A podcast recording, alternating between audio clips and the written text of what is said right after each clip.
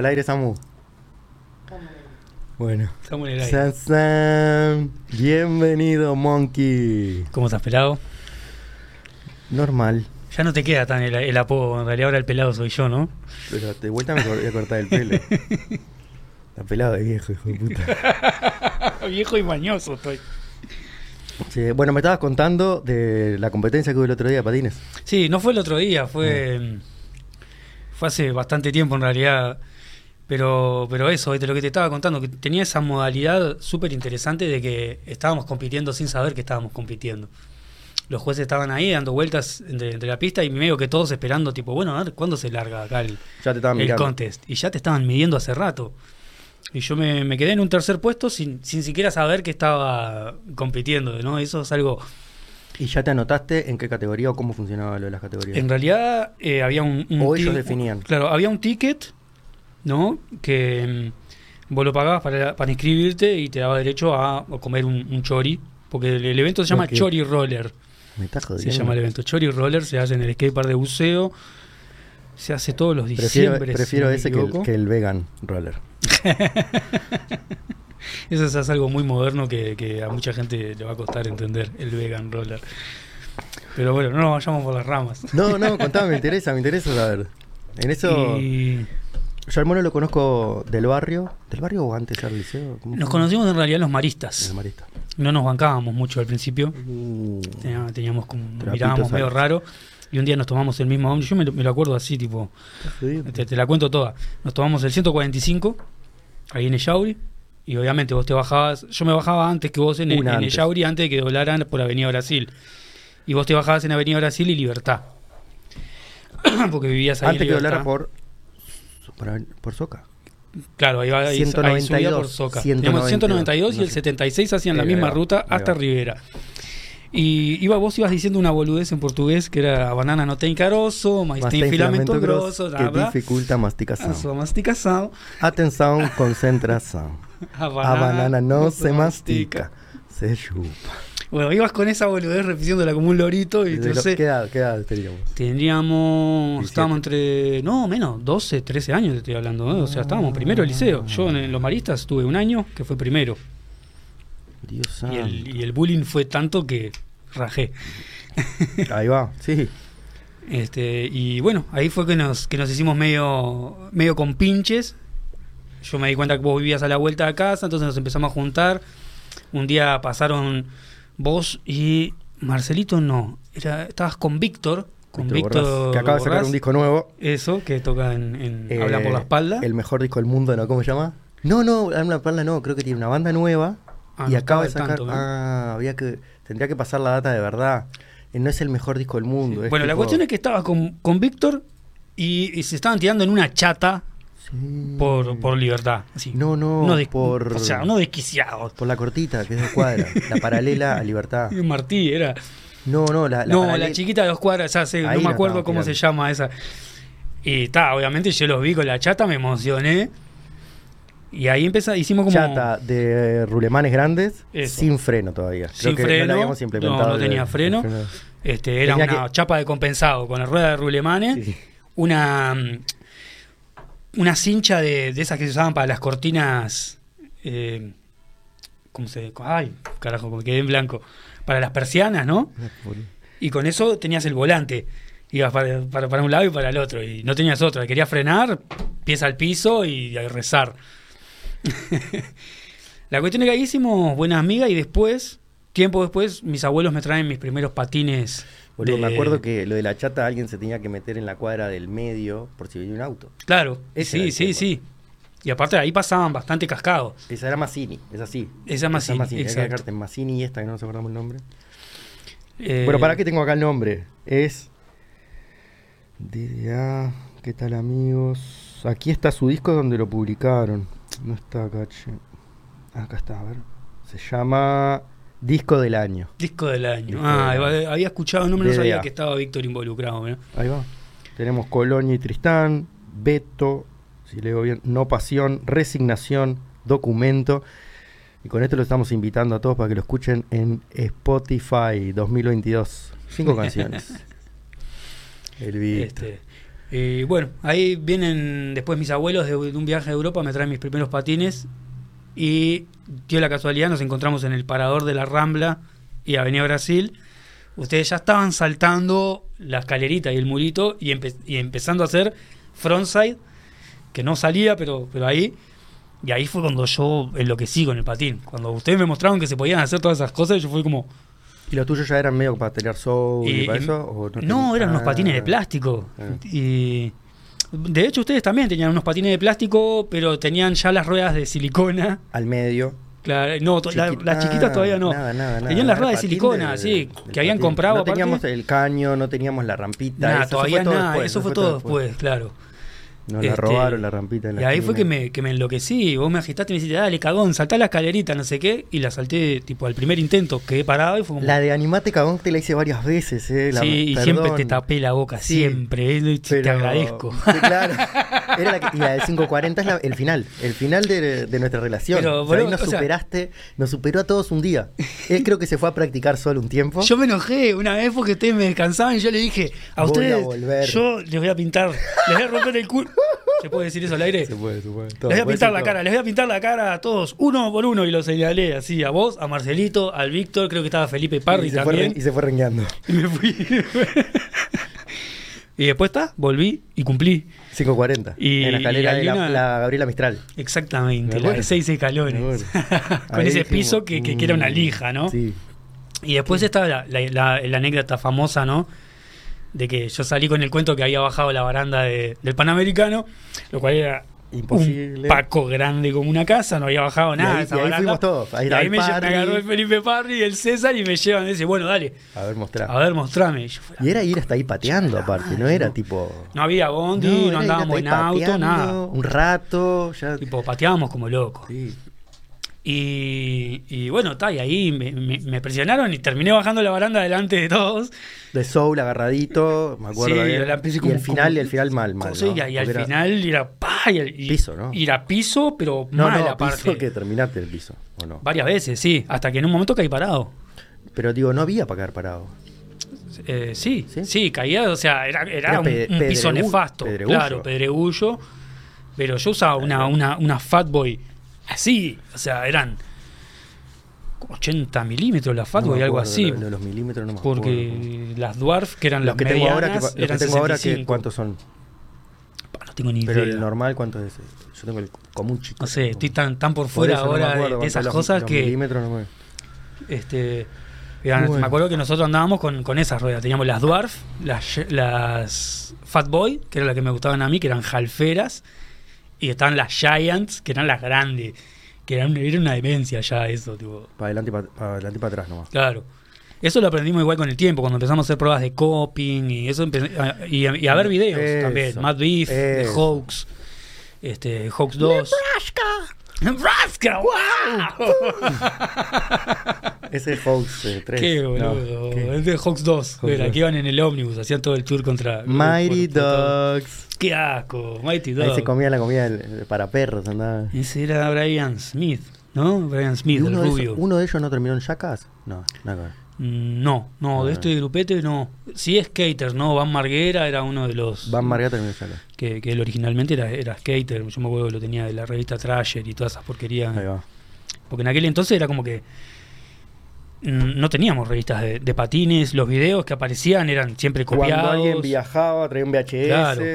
Entonces, ¿qué hacíamos? Leíamos la Trasher, que era una revista de skate, y tratábamos de adaptar las pruebas que Claro. veíamos hechas con el skate a los patines, a ver cómo las podemos hacer.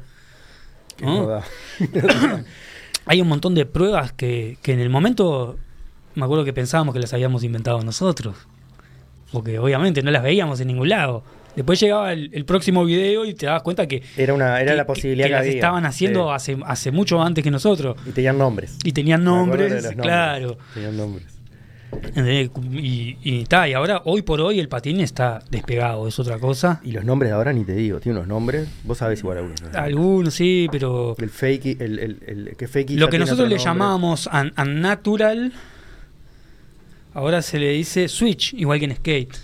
¿No? O sea, Con el otro con el, con el lado no natural, digamos, con el otro pie al que estás acostumbrado, eso se le llama switch. Y nosotros le decíamos unnatural.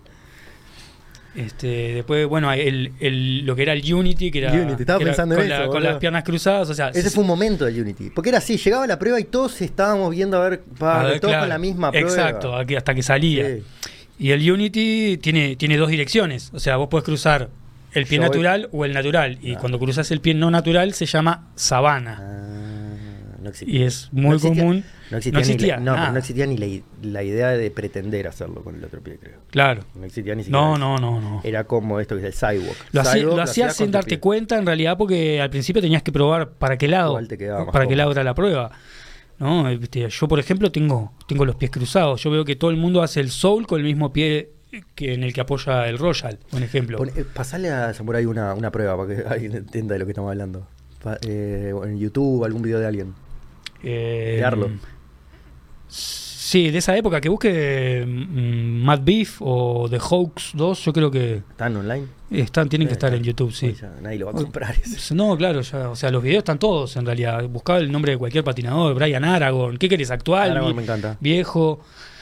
Aragorn me- me- John Julio. está zarpado, pero me llega al punto que no sé si estoy viendo a un ser humano o si estoy jugando al PlayStation. Ah, o sea, si yo agarro un joystick y empiezo a hacer así, estoy por- jugando un jueguito, porque no, la, no pifea se- una. Y se mueve muy cuadradito perfecto, robótico. Boludo, Es muy, muy. loco. ¿Qué- de Ar- dónde- de Arlo era de ese estilo también. Arlo era de ese estilo. Tratar de hacerlo prolijo. No le salía, no le Era salía. más stylish Arlo No y, y, y ta, y en esa época era todo, todo mucho más guerrero, más este. El loco era pro post. O sea, no sé, creo que tenía un skate para él. O después se hizo un skate para él. Sí, bueno, Arlo eh, eh, fue, siempre fue uno de los dueños de Cinate. Ah, ahí va. Hoy por hoy es, es dueño de. Claro. No sé, no, perdón. Fue dueño de Cinate, después quedó. mm, California Condor es el dueño de Cinate, si, no- yo no estoy mal, mal informado. Que era Brooke Howard eh, Smith. El que más saltaba. Sí, el del salto largo, Era- por eso era- California era- Condor y se pegaba siempre en la boca. el nuestro uruguayo de California Condor era, ya hablamos de él el otro día. Yo le digo Eh, Punky. el Darky, que El le decíamos el Punky. El Darky. Mauricio. Darky Mauricio. Se saltaba la, logro- la escalera de la facultad. Sí, no logro acordarme del, del apellido, Ahí Mauricio. Nah, ahí tenés este, Brian Aragon, un monstruo. Es una bestia. y es la primera vez que creo que lo veo pifiar una prueba. No, no, la tiran por gusto ahí al principio del video. O sea, También la pifé. el loco es una, es una máquina.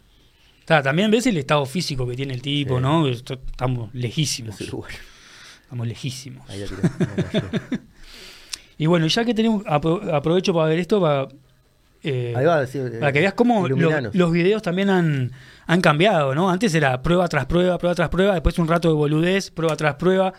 Ahora es toda una producción cinematográfica. ¿Cuántas cámaras hay en esa toma? Hay una y a veces hay dos cuando. Pero no en estos, creo. Cuando la va. Ah, no seas malo, o sea, no seas malo, no seas ¿Cuántos malo, años ¿qué hace esto? Por eso no, no, no se Y acaba. esto, esto es viejo, esto Por es bastante eso viejo. pirábamos en Porque colores, boludo. Eso hoy. lo- ¿cómo, la, ¿Cómo hizo para encajarla para otro lado? yo, ah, ves, a mí se me ocurrían hacer cosas así y, y eran como que me decían, ah, vos estás loco, te vas a lastimar, es imposible eso. No sé si teníamos la baranda esa tampoco, la, de- la de otra Eh, no, claro, nosotros teníamos que salir a buscarla, a cazar las barandas, ¿te acordás? A pelearnos con todos no los... había Nada, o sea, acá no había baranda, Nada. no había escalera, no había rampa, no había nada. El primer skatepark que hubo acá fue el de buceo y se juntaron firmas. ¿Cómo se llama? Rato largo, este, creo que lo- los que estuvieron ahí encargados fueron Abel Melconian, que andaba en, en skate, ahora está en España, eh, Quique Machado, creo que también estaba Y involucrado. aquí que Machado le iba bien con tiene una marca de ropa. Eh, tiene una marca de ropa y una marca de, y tenía una tienda de skates. No sé si la sigue teniendo física, Planeta Skate. Ahí va. Eh, pero sé que sigue vendiendo, sé que Quique es el que, el que está ahí manteniendo acá siempre activa la movida y bueno, se ha sumado obviamente mucha gente eh, joven, gente nueva que el skate está zarpado también, vos, es, es, Sí, es puede, alucinante. Se despegaron. Yo me acuerdo que en, nuestra época, cuando hacíamos los eventos, los fines de semana radical, que estaban los bikers, estábamos nosotros los rollers y estaban los skaters.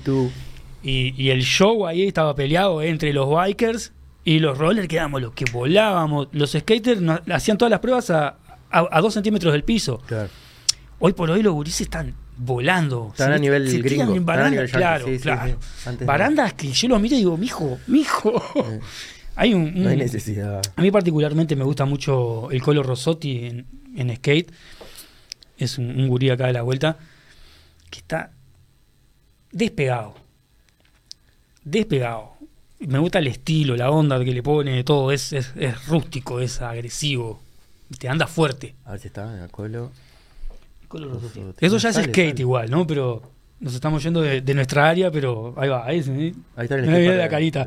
Es un enfermito mental.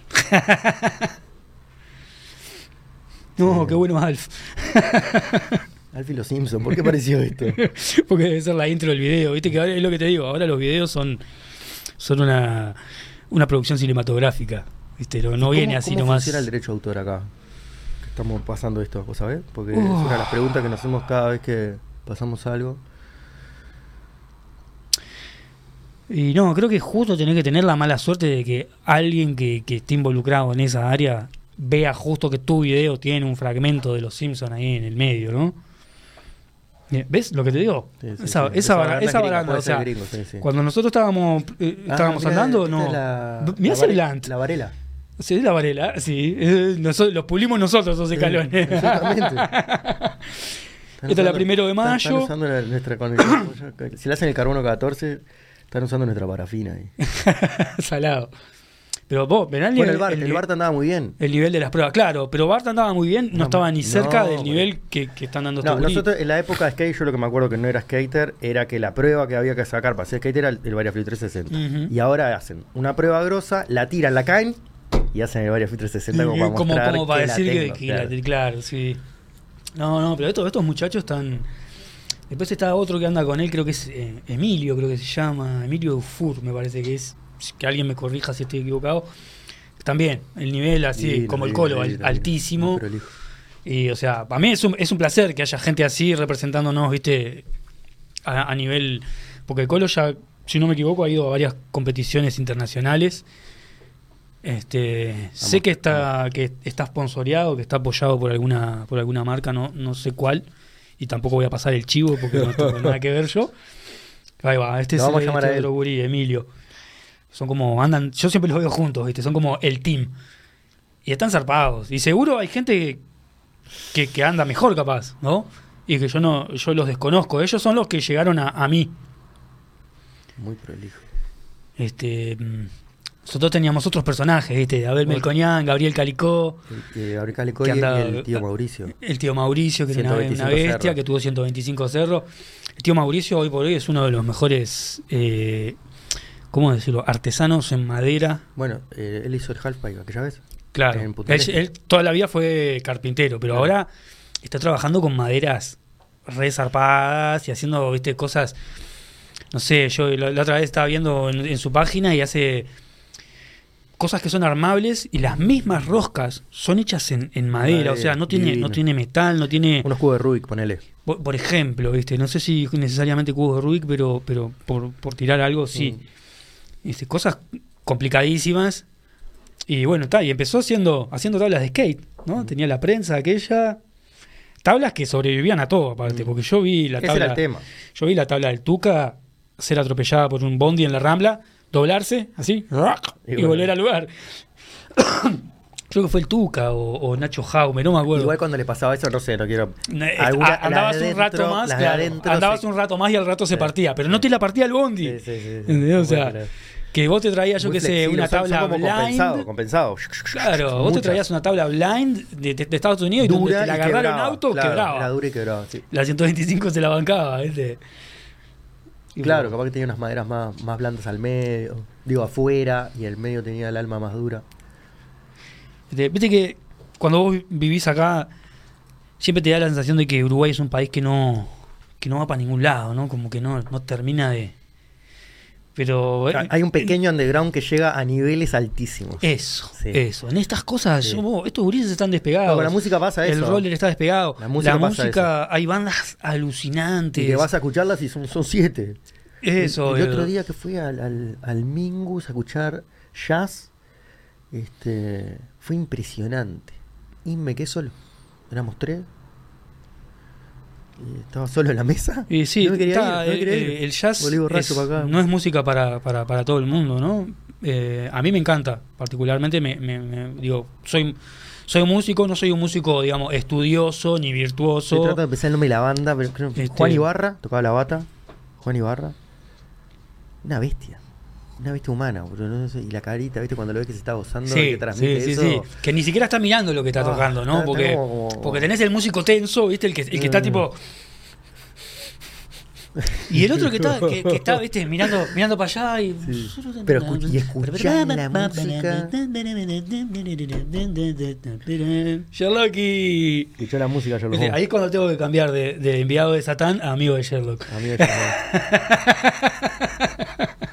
Te vamos a hacer un podcast contigo, yo lo Si el Sherlock hablara, eh, menos mal que no hablas. Como las paredes, menos mal que no hablas, habla eso. Estás loco. Quédate acá cerquita, pongo. Eh, Los perros han visto cosas. Es muy interesante lo de las mascotas cuando tenés relaciones. Sí, Cuando tenés- te- que- que- ¿Cómo te quedan, Te quedan mirando? No, les ¿Eh? gusta, les gusta mirar, es como tienen un Y, bayerismo no, y, ahí. y te quiero decir, y a vos, Lo- no te, y a vos no te la baja, no te causa, ¿entendés? Es como que como no va a decir, ¿sabes? A mí un poco me molesta ahí que esté, viste, por lo general la, la saco. Pará, no quiero decir que lo vaya, que lo quiera incluir, eh. Lo dejo que- Pero no, no, pero, que- no, no, es como que un amigo ahí que te acompaña, te dice, Tipo, si "Ah, te sí, sí, visto". obvio, o sea, claro, sí. ¿Qué los parió? ya nos fuimos, viste, nos fuimos de, de un Estábamos en patines, la música, había aparecido la música. Escúchame, te hace una pregunta concreta. Mm. Así agarramos rumbo. No, y contame un poco, yo lo que me acuerdo, distorsión alternativa. Buah, distorsión alternativa, estamos hablando de. Creo que distorsión se disolvió en 2006, 2008. Bueno, por pero for- formación O de 2010, como mucho. época de formación, quiénes la constituían, qué Eh, tocábamos. buah, distorsión, bueno, como lo decía el nombre, distorsión alternativa, era música alternativa. Mezclábamos géneros de todo tipo, ¿no? Empezamos tocando punk hardcore. La banda arranca en el 95 con una formación muy distinta a la que, a la que culminó. Los únicos miembros que se mantuvieron durante toda la, la historia de la banda fueron Seba Rey, cantante y compositor principal.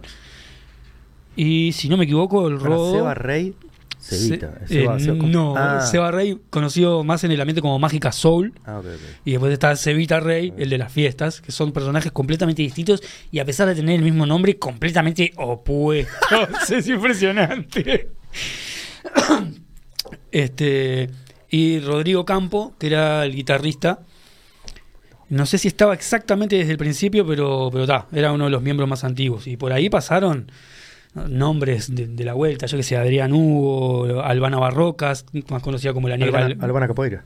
Claro, Albana Capoeira o la Negra Albana, Albana Sepultura, Albana Metalera, Albana Biker, llamala como quieras, sí, la Negra Albana, la para mí, este, el birimbau una vez. que tocaba, tocaba la batería, tocaba el birimbau, tocaba la guitarra, tocaba todo. Hoy por hoy toca con Osvaldo Fatoruso, un grande, o sea, un músico enorme a nivel nacional y creo que a nivel internacional también, ¿no? Porque que es un nombre que, que salió varias veces de acá. Ha compartido es- escena, estudio, historia con, con los músicos más grandes de Latinoamérica. O sea, el nombre Fatoruso resuena, Sí, sí, sí. resuena mucho, lejos. En su momento estaba el trío Fatoruso, ¿no? También. Estaba Francisco, el más pequeño, el más joven, tocando el bajo, una bestia, bajista de Ilia Kuriaki, y en su momento tuvo bandas como me acuerdo de Johnny Bravo, me acuerdo de Bacteria y me acuerdo de Cleptodonte. O sea, no sé si te acordás de Ujú, Cleptodonte, el puto 104. Sí, sí, sí, sí, sí, lo Siento tengo, que sí. me pasan los años y yo sigo esperando el puto 104. ya no pasa eso, por suerte. El 104 es un ómnibus el regular el- el ahora. ¿Es? Sí, sí. el grafiti de la parada era el tiempo. eh, el tiempo. El tiempo pasa, el 104 no. El 104 no es como el tiempo. El tiempo pasa. El 104 no es como el tiempo. El tiempo pasa. La puta madre. Bueno, distorsión alternativa. Y, ¿Qué bueno, tocábamos? de- yo tocaba el bajo, siempre, no, no, siempre ¿y toqué el qué, bajo. ¿Qué música? Eh, era música alternativa. Empezamos tocando medio punk, hardcore. Después, en un momento, aparece toda la movida del new metal, aquellas bandas como Limp Bizkit, Mm. Korn. Entonces empezamos a, involu- a- a- Bueno, a investigar no, con te- eso. Sumamos, sumamos un DJ que era el, el pelado Martín. Este, teníamos un- una gama amplia, ahí un espectro amplio. Había muchísimo potencial muchísimos egos. No te la, pará, pará, no, entremos. no, no te la quiero mezclar de vuelta todo. Pero pasa algo parecido con el patín, boludo. Era una época que vos eras músico. Y después aparecía una banda y vos decías, ¿qué hace este loco? Y te ponías a hacer el bajo de ese loco. Poner. Era medio así. Sí, Y sí, claro. Empezaba, yo que, que incorporabas esa- esas cosas, ¿no? Que, yo las primeras cosas que toqué en el bajo, eh, bueno, obviamente como todo el mundo arranqué tocando temas de los Ramones, que, que son como lo- más básico, así, buscando punk. Sí, punk. Yo No, tocaba punk. Hasta ahí yo llegué. Eso era al principio. Eh, ya no FX, por ejemplo, era, era muy Yo complicado. tocaba flema. Tocaba. dos minutos, a vos dos te minutos, encantaba dos minutos, dos minutos A vos te encantaba dos minutos, me acuerdo, sí. ¿Sabes qué me Y había una banda de acá que te gustaba pila que hacían hacían reggae. ¿Cómo mierda? ya- La chancha Francisca era. Puede ser, no me acuerdo que me gustara en particular la chancha francisca. Me acuerdo de la chancha francisca. Em, ¿Qué banda me gustaba? Vos eras muy ecléctico con la música. Sí, Yo me acuerdo que de repente un día entraba y estabas escuchando, no sé, la Mozart, sentado ahí en, en el sillón, y el otro día entraba y estabas escuchando Flema. O sea, No, Flema, na- Flema nada más opuesto que, que Flema y. Mozart, ¿no? Tenía algo del Ricky, ¿eh? Ricky tenía una magia particular, sí. El que te- Ricky- te las cantaba en la cara, decía, decía cosas que nadie se animaba a decir en el momento también. Escuchá, el Ricky, esto es lo, lo- lo único que voy a contar hoy. el Ricky le hizo una canción a la chiquilina esta grande pa, Angie. Sí, Era bravísimo. Claro, sí, la de las Las tetas, el culo. Angie el Angie entrega, culpa Angie tuya, estoy al entrega, palo de sí. la puta que se parió, Angie entrega. Y, para nada, se la encuentra en un boliche. Se le Eh, acerca a hablarle. Te ha dicho cualquier asquerosidad con el no, no, de no, por eso, pues no, no. Todo no, mirá. Se le acerca y le dice, vos no sé qué, ¿sabés quién soy? Está obvio que sabía, sé que... Y le dice, bueno, ¿y qué pensaba de aquella canción? ¿Y ella qué le dijo? Esto está eh, dicho por ella en un programa de radio. Y ella dice que le dijo que muchas gracias, que lo, lo, lo conocía él, sabía cómo era y que le había entendido que eso era una canción de amor. No, me muero. Ella le dijo eso. Grande Angie, vos, qué grande ¿Entendés? Angie. Eh, otras épocas, ¿no? Hoy, hoy eso No, hubiera desatado no. o si pa, una tormenta que Ricky no hubiera estado listo para, para lidiar con ella, me parece.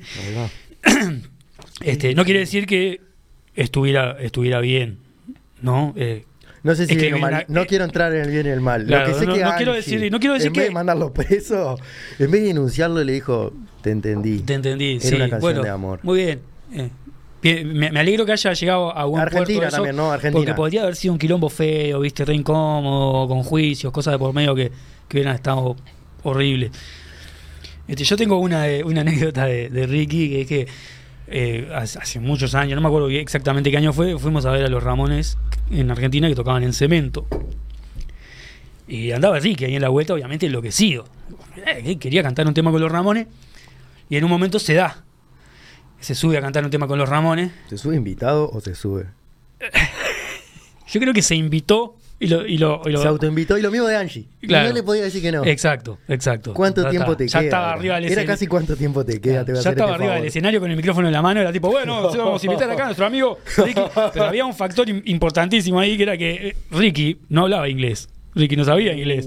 Los temas de los Ramones son todos en inglés. Y. Eran sonidos, eran cantó sonidos. todo el tema de los Claro. Ramones, tipo, haciendo Son- gibberish, ¿no? Digo, Onomatopéyicamente.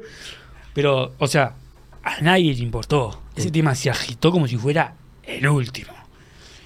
Y yo no sé, si no me acuerdo si después los Ramones volvieron después de eso. Creo que sí, porque les encantaba Argentina. ¿Cómo pero- de, de viajar, mono, para escuchar música? oh? Me encanta. Bueno, ¿Cómo te hace relativamente poco con, con, con Romy, mi pareja, nos fuimos hasta Berlín Por- para ver a, a Tool, ¿no? Ah, fue, eh, ta, fue el arranque fue de ella. Me regaló para mi cumpleaños la, la entrada de Tool en Berlín y después había que ir. Y ahí, bueno, hicimos un montón de malabares. Romy se deslomó también para conseguir toda la guita para el viaje. Y ta, terminamos en Berlín viendo a Tool. Para, Con ese es las el final. Eh, ¿qué Pupilas hicieron? así. Hicieron escala en, pararon en, visitaron. Eh, arrancamos. La primera parada fue en San Pablo. De San Pablo fuimos a Ámsterdam. Tuvimos una escala de 12 horas en Ámsterdam, que obviamente bajamos. Dimos una vuelta por ahí, fumamos un porro atómico. Que a mí me dio ansiedad. En un momento me pasa el pato Donald por al lado y, y- y le digo, "Oh, el pato Donald me da ansiedad. Era un, un pato Donald todo deforme, ¿viste? Así que el traje ya estaba medio Para maltrecho. Ámsterdam. Ámsterdam, claro. Eh, un porro se fumaron. o sea. Sí, sí, porque teníamos 12 horas de escala, ¿viste? O sea, y a mí no me pinta subirme a, una, a un avión tipo de hongo con, la, ay, con los ojos así, tipo, capaz que la mal viajo, no sé. Me acuerdo, yo fui a Amsterdam con Pelcito. Uf, qué junta Y esa. me acuerdo que eso, no lo podíamos creer. Fuimos, compramos unos hongos. Pusimos. no, eh, es un lugar raro porque. O sea, hablan inglés, vamos a decir, y uno habla inglés. Pero si te alejas de la, del centro, Eso nos, No, pasó, eso no nos pasó. Nosotros estábamos en las afueras de Berlín. boludo, terminamos. Fuimos termi- a Tomamos tren, tomamos tren, tomamos tren. Nos miramos y dijimos. Oh, oh, ¿dónde? Ahí viste cuando te. Es una mezcla entre realidad y, golpe, Y, sí, golpe de realidad. Golpe de realidad, tipo de, vos, ¿dónde mierda estoy? Y empezamos a mostrar la tarjeta del hotel. How to get here, how to get here. Dios santo y la Virgen María. Dios mío. A nosotros nos pasó eso, sí, que estábamos en una casa en las afueras de, de- de Berlín. Estábamos a un tren de distancia, en realidad, 20 minutos. Pero tuvimos, cuando llegamos fuimos a comprar un, un chip de teléfono y fuimos a acceder ahí a una parte de, de Berlín que no encontrábamos a nadie que hablar inglés. Por eso. Yo por poco. suerte había estado con, no voy a pasar el chivo, pero una aplicación de teléfono que es muy, que es muy práctica. Pero puede pasar, porque no Este- se puede pasar. Le pueden pasar los chivos. Bueno, está, pero que, pero, pero que gatille, No, a ver, Duolingo, Duolingo quiero mi parte, Duolingo, lo dije tres veces, Duolingo, cuatro, quiero mi parte. Este, No, creo que se baje- no creo que se bajen mucho más Duolingo. por- he estado por con Duolingo, Toro Blanco. eh. No había estado con Duolingo practicando alemán básico. Entonces más o menos había entendido cómo pronunciar las cosas y activé el roaming de ese día, no sé qué, entré, escribí todo el chorizo en el traductor de lo que le quería explicar al tipo de, de- de los chips de celular y ahí me mandé re seguro y arranqué. La cuestión es que el tipo me Contestó. Me, entendió perfecto Pero vos y me la contestó, me contestó en alemán. Y yo le digo, no, no, no soy de acá. Ah, English. So, so. No sé qué. Y ahí me, más o menos, ¿viste? Y yo seguía, ¿viste? Con el traductor. La cuestión es que el loco me elogió mi Tu- pronunciación. tu me, alemán, dijo, me yo pensé que eras alemán, ¿Alemán cuando entraste. o holandés? Alemán. Ah. Esto fue ya en Berlín. Ahí va. Después de Bueno, que ya, el, ya el pato Donald me había dado ansiedad ahora. y todo. Tipo, ya- Tenés unas app que hacen la ida y vuelta ahora. Le hablas en tu idioma, le, Claro. le habla loco en el otro Exacto. idioma, el otro contesta en su idioma y vos lo escuchás. Sí, pero está, no sé, yo soy más rústico. No, no, no, ¿viste? No, y no no me gusta eso nombres, de no ponerte el celular al lado para que le hables al celular. No, tú- hablame a mí y yo veo cómo hago para entenderte. Obviamente, después de la quinta cerveza hablas cualquier idioma. O sea, no pasa Con nada. las manos. Claro, te haces entender. Te haces entender. Yo en Rusia usaba el, el Google Translator. Eh, Rusia Les ya es más eso, complicado porque eso. Tenés cosas que no podés pronunciar No, vos. O sea, es como decirle a un holandés, eh, decime qué rápido ruedan las ruedas del ferrocarril. Y el loco te va a decir, ¿entendés? No, nada, habla bien, carajo. Que... Este no pueden. El paladar lo tienen formado de una manera que no les permite pronunciar la R. O sea, chiquito, claro. arrancaste por otro lado con la con Exacto. Y a nosotros nos pasa lo mismo. ¿Cómo fue? Em, es que no tan. Es eh, que, de hecho fui a clase de ruso todo. No, no, logré. Cac de la payaustas, pasiva. No, no, no, después de que entramos a, a, a, Berlín, Berlín, digamos, Berlín moderno, eh, ahí todo el mundo hablaba inglés. Mm. Entonces no, no tuve que hablar en alemán casi para nada, solo para leer los carteles, que algunos no estaban, no tenían la versión inglesa abajo, pero la mayoría la tenían. ¿no? Y si no tenía, viste, el, el- el traductor de imagen de Google, sacas una foto y en la, sobre la foto misma te traduce el, el- el texto que estás leyendo. O sea, no, no, hay, no hay forma de... Tipo, ahora con este aparatito, ahora donde lo todo. pierdas, cagaste. Hay otra que le, le apuntás como con la, con la cámara y te lo traduce en lo que estás viendo. A tiempo real, claro, eso es lo que estoy hablando. Una locura. Es a tiempo real, o sea, pones así. Hace tiempo. Y ahí decía, No, es el Google Translator que le cambiás la- un botón. Es el Google Translator. Claro, no, le, le pones el idioma y así, cuando le pones, cuando agarrás el, cua- el cuadrito, ¿viste? Ese que enfoca, lo enfoca y te lo traduce ahí mismo. Con, con la misma tipografía. no, dice, Ich bin. Martin. Y lo pongo y dice, yo soy Martín. Mm. ¿Entendés? Tipo, Ah, aprendiste algo. Ich bin Martin. Que- hast, eh, Pará, viaje, vid- distorsión, alt- ah, distorsión alternativa. Tool, Tool. Tool, bueno, Tool es mi, mi banda de, de- De cabecera de hoy. cabecera hoy en día, ¿no? Es si, puede, si la querés meter en, el metal progresivo, creo que sería la, la- la cara- la categoría correcta. Pero para mí, Tool es Tool, tiene su propia categoría. Progresivo espiritual. Eh, sí, bueno, sí. Es más. Ojo, es más. el- la música progresiva por lo general tiene Ah, sí, un sí. approach medio así. Sí, es verdad, es verdad. que Es hablan como de eso, cosas electrónica progresiva que meten a Alan Watts de fondo. Ponele, sí. ¿No? Como el psytrance, ¿no? Es- siempre va para ese lado también. medio. Y ahora hace poco descubrí, descubrí una banda que se llama Lucid Planet, que también así medio de- del género progresivo. Y de repente, no sé, viene un tema medio metaloso así con violas y, y se corta y arranca un psytrance al palo. Y vos quedás como, "Oh, ¿y esto? Y entra una viola nefasta toda arriba del psytrance, Sí, bueno, ¿viste? es lo que decíamos. Oh. eh, eh, co- convergen, Exquisito. convergen los tipos de música, de loco yo. Decir, Claro. no, no pueden encasillarlos, al revés. Y- Lo que antes era como arborescente vuelve a unirse Tal y va, cual. va más raíz, ¿viste? Más tronco, así es tipo. ten- nosotros hacemos todo, no me vengan a preguntar qué, qué música hacemos. Tal cual. Y bueno, tal, y lo que me pasa con, con, con Tool, viste, es que no sé, me genera un montón de, de, de sensaciones. A veces esa banda que, que me pongo los auriculares, me tiro en la cama, cierro los ojos y, y escucho el disco de punta a punta sin aburrirme, sin dormirme, sin, sin nada. Que de hecho esa para mí es la prueba de fuego. Si lográs escuchar un disco entero de Tool tirado en la cama sin dormirte, realmente te gusta. Si no, no te interesa. Tiene, no sé si es lo que te decía de lo espiritual, pero tiene la cabalá metida, tiene los números sagrados, tiene... Es una demencia. El Lateralus está todo, todo, todo el disco armado en base a la, a la secuencia de Fibonacci, ¿no? Las métricas que eligieron, cómo subdividieron las partes. De hecho, el Lateralus, en el orden correcto, te das cuenta que es, es un track solo. como eran antes. Claro, es un track solo. La banda fue, ¿no? De Danny Carey, Adam Jones y Justin Chancellor. Batería, guitarra y bajo. Se encierran en una sala, componen todo un chorizo larguísimo. Mm, Y después dicen, acá termina el primer tema. Y se lo pasan, no, se lo pasan a Maynard James, Maynard James Keenan, que es el, el cantante. Maynard en ese, en ese caso fue así, ¿no? Eh, ah, cortó, subdividió como le pareció, reordenó y agregó las letras, ¿no? Y las melodías vocales. Y ahí tenés toda esa obra que es el Lateralus. El día que descubrís que es un tema entero y lo pones en el orden correcto, o sea, la cabeza te hace. Eh, hace un par de años sacaron el, el último disco, el Fear Inoculum. Y acá es cuando me voy a poner así, tipo, enfermo, ¿no? Tiene todo, aparte de tener toda una temática con el 7, que la pauta te la dan en el último tema que se llama Tempest y eh, cambian la T Por un- por un 7.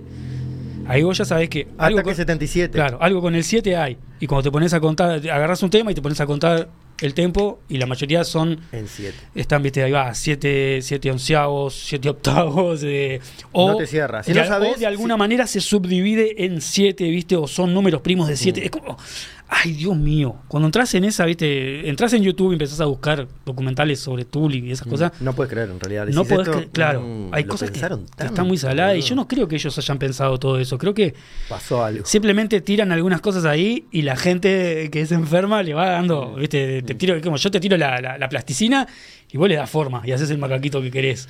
¿no? Yo creo, yo sabes lo que creo realmente, creo que esos números, bueno, Fibonacci tiene algo que ver con la belleza, ¿no? Me imagino. ¿No? Como, como Eh, también el Torre García cuando hacía la áurea. Yo creo que eh, el, el mensaje que agarré yo de Lateralus, ahí es que como que todo en el universo Eso, eso es lo que es, te quiero decir. es, es espiral, es cíclico. y que si ¿no? te arrimas a eso, se pone más lindo. Y si lo empezás a. Eh, Decís, ah, es re lindo, es re lindo. Entonces lo empezás a investigar con números y te dan los números. eso. Y a mí. Tool me, me hizo percatarme de algo que es el tema de la, de la intención. Del poder de la intención. Cuando vos intencionás algo, una acción, Ah, un- se puso espiritual. ¿no? Eh, el poder Sí, sí, que sí, tiene entiendo, eso. entiendo. La ley de atracción. Exacto, sí, hay gente que le dice ley de atracción. Yo, a mí me gusta más el- la palabra Intención. intención. Intencionar nuestras acciones para obtener un resultado para, El, el- para que el propósito, dé- objetivo. Exacto. Sí, sí, Este, por ejemplo, el día que ustedes me dijeron que era una pija patinando, otra vez dije. Si el propósito. ¿no? Y, yo, y yo ese día hice mi propósito de vida, taparle la boca a todos ustedes, hijos de puta. ¿Entendés? Siempre viene al. Si, la, si, si, si transformás la, la, la Y me esforcé esa- por eso y el universo me dio El- mi premio. El, cinco- el, el- el 420. El universo me dio mi premio, ¿no? Y fue como. "Ah". Y pues durante mucho tiempo, si, se la hablaba de roller, se hablaba del Te pones a hacer música y la intención es ponerla, salís 2x2, 4x4. Si la intención, si elevas, si elevas eh, la intención, se pone en 7, en 12, Sí, yo, a 12 es Ojo. 4, 12 es 4, 7, 7, 14. yo siempre 13. tuve una, tuve una teoría, ¿no? Y esto se aplica sobre todo a los hombres. Pero es que detrás de la mayoría de las No actitudes. sé si se puede de- decir hombres. De la mayoría de Se las. puede decir pija, culo. No, hombres está brava esa, no sé qué quiere decir.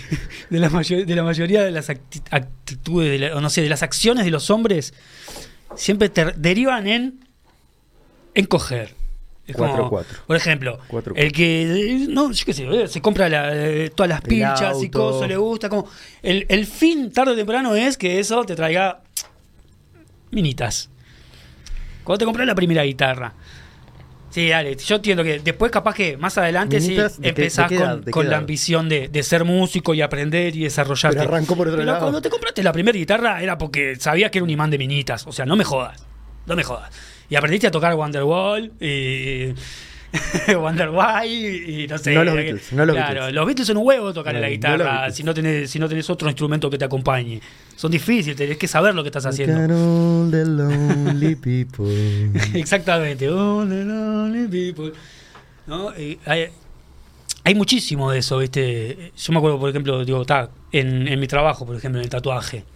Ah, bien, bien. Eh, Vamos a ponernos había serios. muchísimos que empezaban en, Esos tatuajes en- en ese los- tatuaje. ¿Cuáles de los porque- tatuajes que tenés te hiciste vos?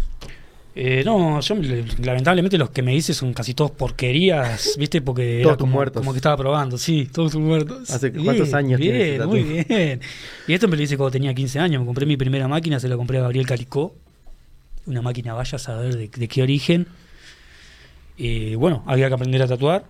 ¿Qué vamos a hacer? Vamos a probar primero en uno. Mi hermana creo que ahora está tatuando como está de moda Poke. Poke Eh, se llama. handpoke, sí. Handpoke. Y las amigas agarraron, ¿eh? Como conejillo de India. Hay Eh, que animarse, ¿eh? El tatuaje era un trabajo que daba un montón de guita en su momento. Los tatuadores éramos pocos, había poca información. Desde que se, desde que se hace masivo, yo creo que todo empieza con, con un reality show, que fue Ink Masters, o uno de esos.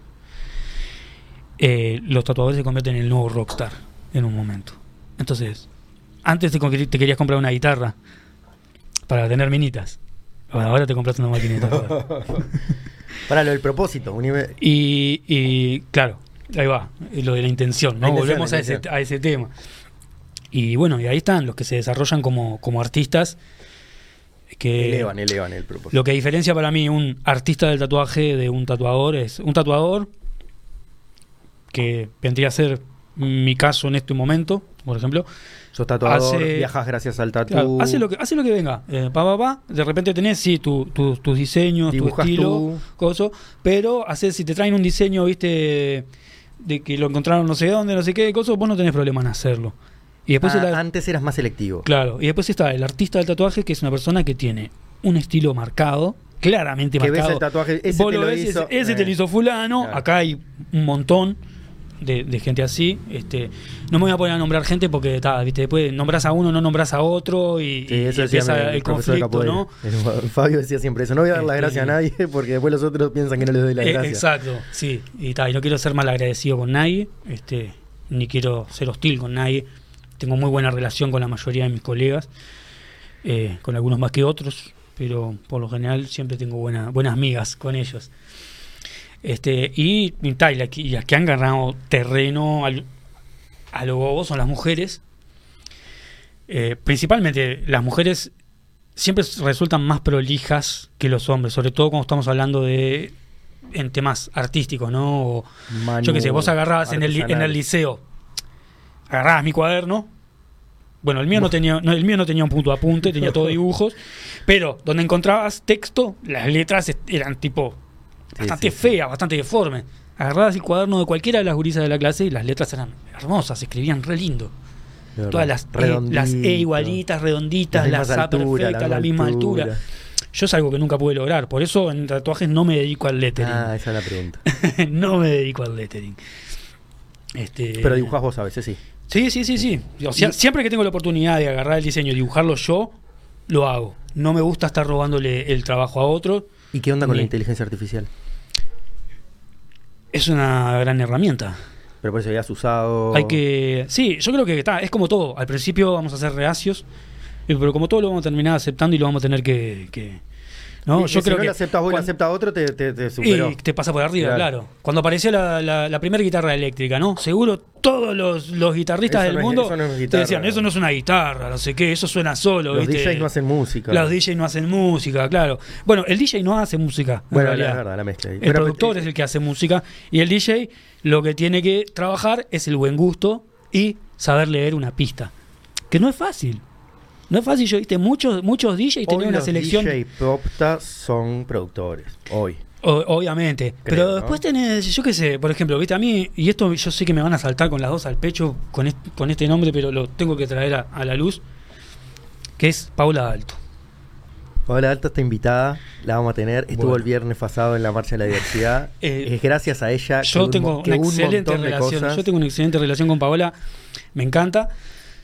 Obviamente, es una DJ, no es una DJ de, de rave, ¿no? Que es como que la mayoría se cierran en que, ay, el DJ, el DJ es de electrónica, es de rave. No. No, El DJ pone la música. El DJ pone música, el DJ puede pasar rock and roll, y- y puede pone pasar. música para eh, que bailen. Claro, que y bailen. eso, yo he visto muchos DJ con una selección de temas súper cool no mueve, y que no te mueven un pelo. Paola Alto te agarra cualquier pista y te la levanta así, te agarra un muerto y te lo levanta. ¿Por qué? Porque sabe leer la pista. El otro día estaba en el ¿no? cumpleaños de Aldo Javier Alfaro. Misa. Otro. Javier Misa, otro, que el loco te está atento a qué pasa ahí abajo. ¿Viste? La, la mayoría yo lo veo que están como. Llegaron de la casa con la idea. No sé qué, Sí, sí. ah, ah, y están re en la de ellos. Con el Es, último es válido, es válido. Pero levantá la cabeza, mirá lo que pasa en la pista. Yo tengo años de pista bailando, nunca fui DJ. Y nunca lo voy a hacer. No me Yo parece que no es mi años de área. pista bailando y fui DJ. ¿no? Este, digo, y vos tenés Yo- años de pista bailando conmigo. Sí, sí, ¿no? muchas- muchas y hubo una noche particular en, en- Creo que Milenio todavía era Milenio o ya era Key. Pero me acuerdo de un DJ que vino de afuera, que le dieron tremendo color coso y fue un bodrio. Y atrás, atrás vino Javier Misa, Y la rompió. con un progre palero. ¿No te acordás que DJ o no querés decir? No me acuerdo Ah. quién fue el DJ que vino afuera. Fue una seguidilla que vinieron, me acuerdo, este Mr. C, Alana. ¿Cómo era que se llamaba? La que era bajita, súper bajita. Este, ¿Es de uruguaya Lana Ley algo así? no, Alana Leis es, una, eh, Uruguaya. es, uruguaya, buena pero había una. Progre, Alana- creo que progre, ¿no? También. No, no la sigo mucho a ella, no toca como en ambientes que yo no, no curto. A mí me gusta under. Bueno, eso, eso que contás es un poco lo que pasa en muchos ámbitos, ¿no? Cuando, cuando se, se pierde un poco la función de, del arte, ¿no? Bueno, si es el arte como, como una creación individual. el arte Pero ¿cuál es la función del arte? El, ar- el arte, el arte es cagarte de frío. El arte. Para mí la función del arte es generar sensaciones, sea la que sea. Si vos te farás frente a una obra y no te genera nada, Sí, sí, sí. no te Creo digo que... no es arte, porque es a mí, es algo personal que no me genera nada. Ah, nos metimos en una que es imposible. Pero-. También hay, hay un lugar, digo, de la funcionalidad del arte, ¿no? Si estás en, seguro trae el ejemplo que trajiste de los DJs, ¿no? Si estás en una pista y la gente no se mueve, estás siendo capaz que una visión muy elitista del arte, estás muy en la tuya y no estás compartiendo, no estás... Claro, No exacto. llega, no llega, no de repente llega. hay música que es más para escuchar que para bailar. Y capaz que ese es tu, tu enfoque a veces. Hay DJs de, de chill out o, de, o no sé, que Mm, ponen after música, office, claro, que ponen música para escuchar. Sí. Y, Claro, no y para a, un volu- a un volumen que te deja charlar, Sí, ¿viste? exacto. Que no tenés el parlante acá, tipo, y vos tratando de hablar, ¿viste? Con, Creo que Lebrero, Lebrero decía que el arte era una cosa así. Vos, vos como artista eras canal, te comunicabas ahí y, y bajabas la pieza artística. Sí, Entonces, eso, la pieza artística ya, ya existe antes de que vos, claro, la, la vos bajás. llegues. Vos la bajás de- del universo. Y o sea, después la persona que la, que la baila mira, si la persona está conectada, le transmite. le algo. transmite algo. Pero no siempre hay una, hay una sensación eh, pautada dentro de la obra, ¿no? No, claro, no, no. Yo no sé si fue. Creo que me estoy equivocando en esto, pero me suena que fue Yoko Ono que lo dijo en algún momento, que el arte tiene que incomodar, bueno, eso ¿no? Es un no tipo estoy de arte, seguro ¿no? de que haya sido Yoko Ono ahora en realidad. Pero, pero sí, es todo culpa de Yoko Ono. Este, y para mí no necesariamente tiene que, que incomodar. Sí me gusta que haya detrás de todo arte un, un concepto, ¿no? Que el artista haya querido decir algo. De ahí a que vos interpretes lo que el artista mismo- quiso decir. no, puede interpretar otra cosa. claro. Pero eso, capaz que el loco se, se conecta y baja algo que para él es algo. A mí me pasaba con la literatura. En los talleres de literatura, eh, vos leías un texto y se pasaba a la interpretación. Y había gente que para ellos la pareja se llevaba bárbaro y la estaba pasando bien en un campo. Y para otro te decía, pa, estos tipos están encerrados acá, se quedaron trancados en el tiempo. Claro. ¿Entendés? O sea, Sí, sí, sí. No, pasa, yo que sé. Un ejemplo claro de eso que vos decís que te puedo dar es eh, el heavy metal, ponerle, como, como movimiento artístico, como movimiento de expresión, ¿no? Uno va por la calle, ve venir un metalero. Su campera de cuero, su remera de, de, no sé, de Slayer con calavera, sangre, o Cannibal Corpse, ponele con un, con un cadáver ahí. este, te medio- resumo lo que vas a decir. medio Ya te lo resumo. ¿Te resumo? medio destripado, ¿no? La primera reacción de uno es tipo, ¡fa! Este tipo me da miedo, este es un tipo, un tipo recio, es bravo este. Y segu- seguramente cuando vos entables conversación con ese tipo sea el sujeto más agradable y, y más chill que te puedas imaginar. ¿No? Funciona así, Monkey. Funciona así. Y- Es y- el hippie. Es No. No, ya nos vamos a meter en problema el primer día. El hippie es una mala persona que se quiere hacer la buena y linda. ¿Y la hipa? el- y la hipa, y la happy, y la happy. Y el metalero es una buena persona que, se quiere hacer el malo. Eh, eh, bueno, sí. Yo creo que soy un, un- sí, un, un- un buen ejemplo de eso. Yo, vos pareces, pareces bueno. Pero no Capaz que para alguien que- vos claro. porque me conocés, vos porque me conocés, pero no todo el mundo me dice eso. La ma- de hecho, la mayoría de la gente cuando me conoce y empieza a hablar conmigo me dice, pa, vos sos mucho más agradable de lo, de lo que yo esperaba. Tipo, yo pensé que eras un tipo. un- Te puedes jugar a favor Sí, eso. Sin Claro. entrar en las gener- generalizaciones que hiciste al hippie y al metalero, es un poco lo, lo que habíamos hablado hoy al, al principio, ¿no? Entre, entre esos e- extremos que en realidad terminan compartiendo ciertas cuestiones anárquicas, ciertas cuestiones de, Ah, cuando lo de llevas vivir la vida, disfrutar la vida. de- Y ahora me voy a, me voy a, me voy a contradecir a mí mismo así, así arreglo las cosas. El hippie, hippie, hippie, hippie. Ojo, ¿no? No existe ya. No, está, pero. No existe hippie, está- hippie, hippie. O sea, para ser hippie- el para que ser hippie hay que tener plata. existía- Para ser hippie hay que tener plata, el 4x4. El hippie, hippie, hippie, hippie. abandonado. Que, pará, el hippie, Exacto. hippie, el que existe, ¿está? Ponele que en algún lado tiene que existir. O para, ¿cómo se dice? El, el ideal, el. el hippie, hippie, hippie, cuando llegas a ese extremo, lo que estamos hablando, el extremo que más- tiene las mismas eh, fundamentos Que el cosas punk. que, el- que todos. Cuando vos llegas al extremo, en realidad Sí, lo que se da cuenta que el sistema es una mierda, que no funciona y que la, la posta es el, el autoabastecimiento, abrirse, claro. abrirse, salir de toda esa rosca, ¿viste? De- Nueve del horas. coso, de que si no te contestan un WhatsApp eh, por un rato, eh, no, no te preocupes, ¿eh? te lo van a contestar más tarde, o capaz que se olvidó, escribirle de vuelta en un rato. Pero, pero no te pongas ansioso, que no pasa nada, ¿eh? no, no es que se enojó, no es que se ofendió. Vivimos en un mundo re inmediato últimamente. Decime a mí. ¿Por qué habla de mí? No, yo iba a decir que cuando éramos chicos, yo le hacía esta, te tengo que pedir perdón al aire. Yo le hacía esta al mono. Le- porque era, creo que funcionaba solo por teléfono la vida.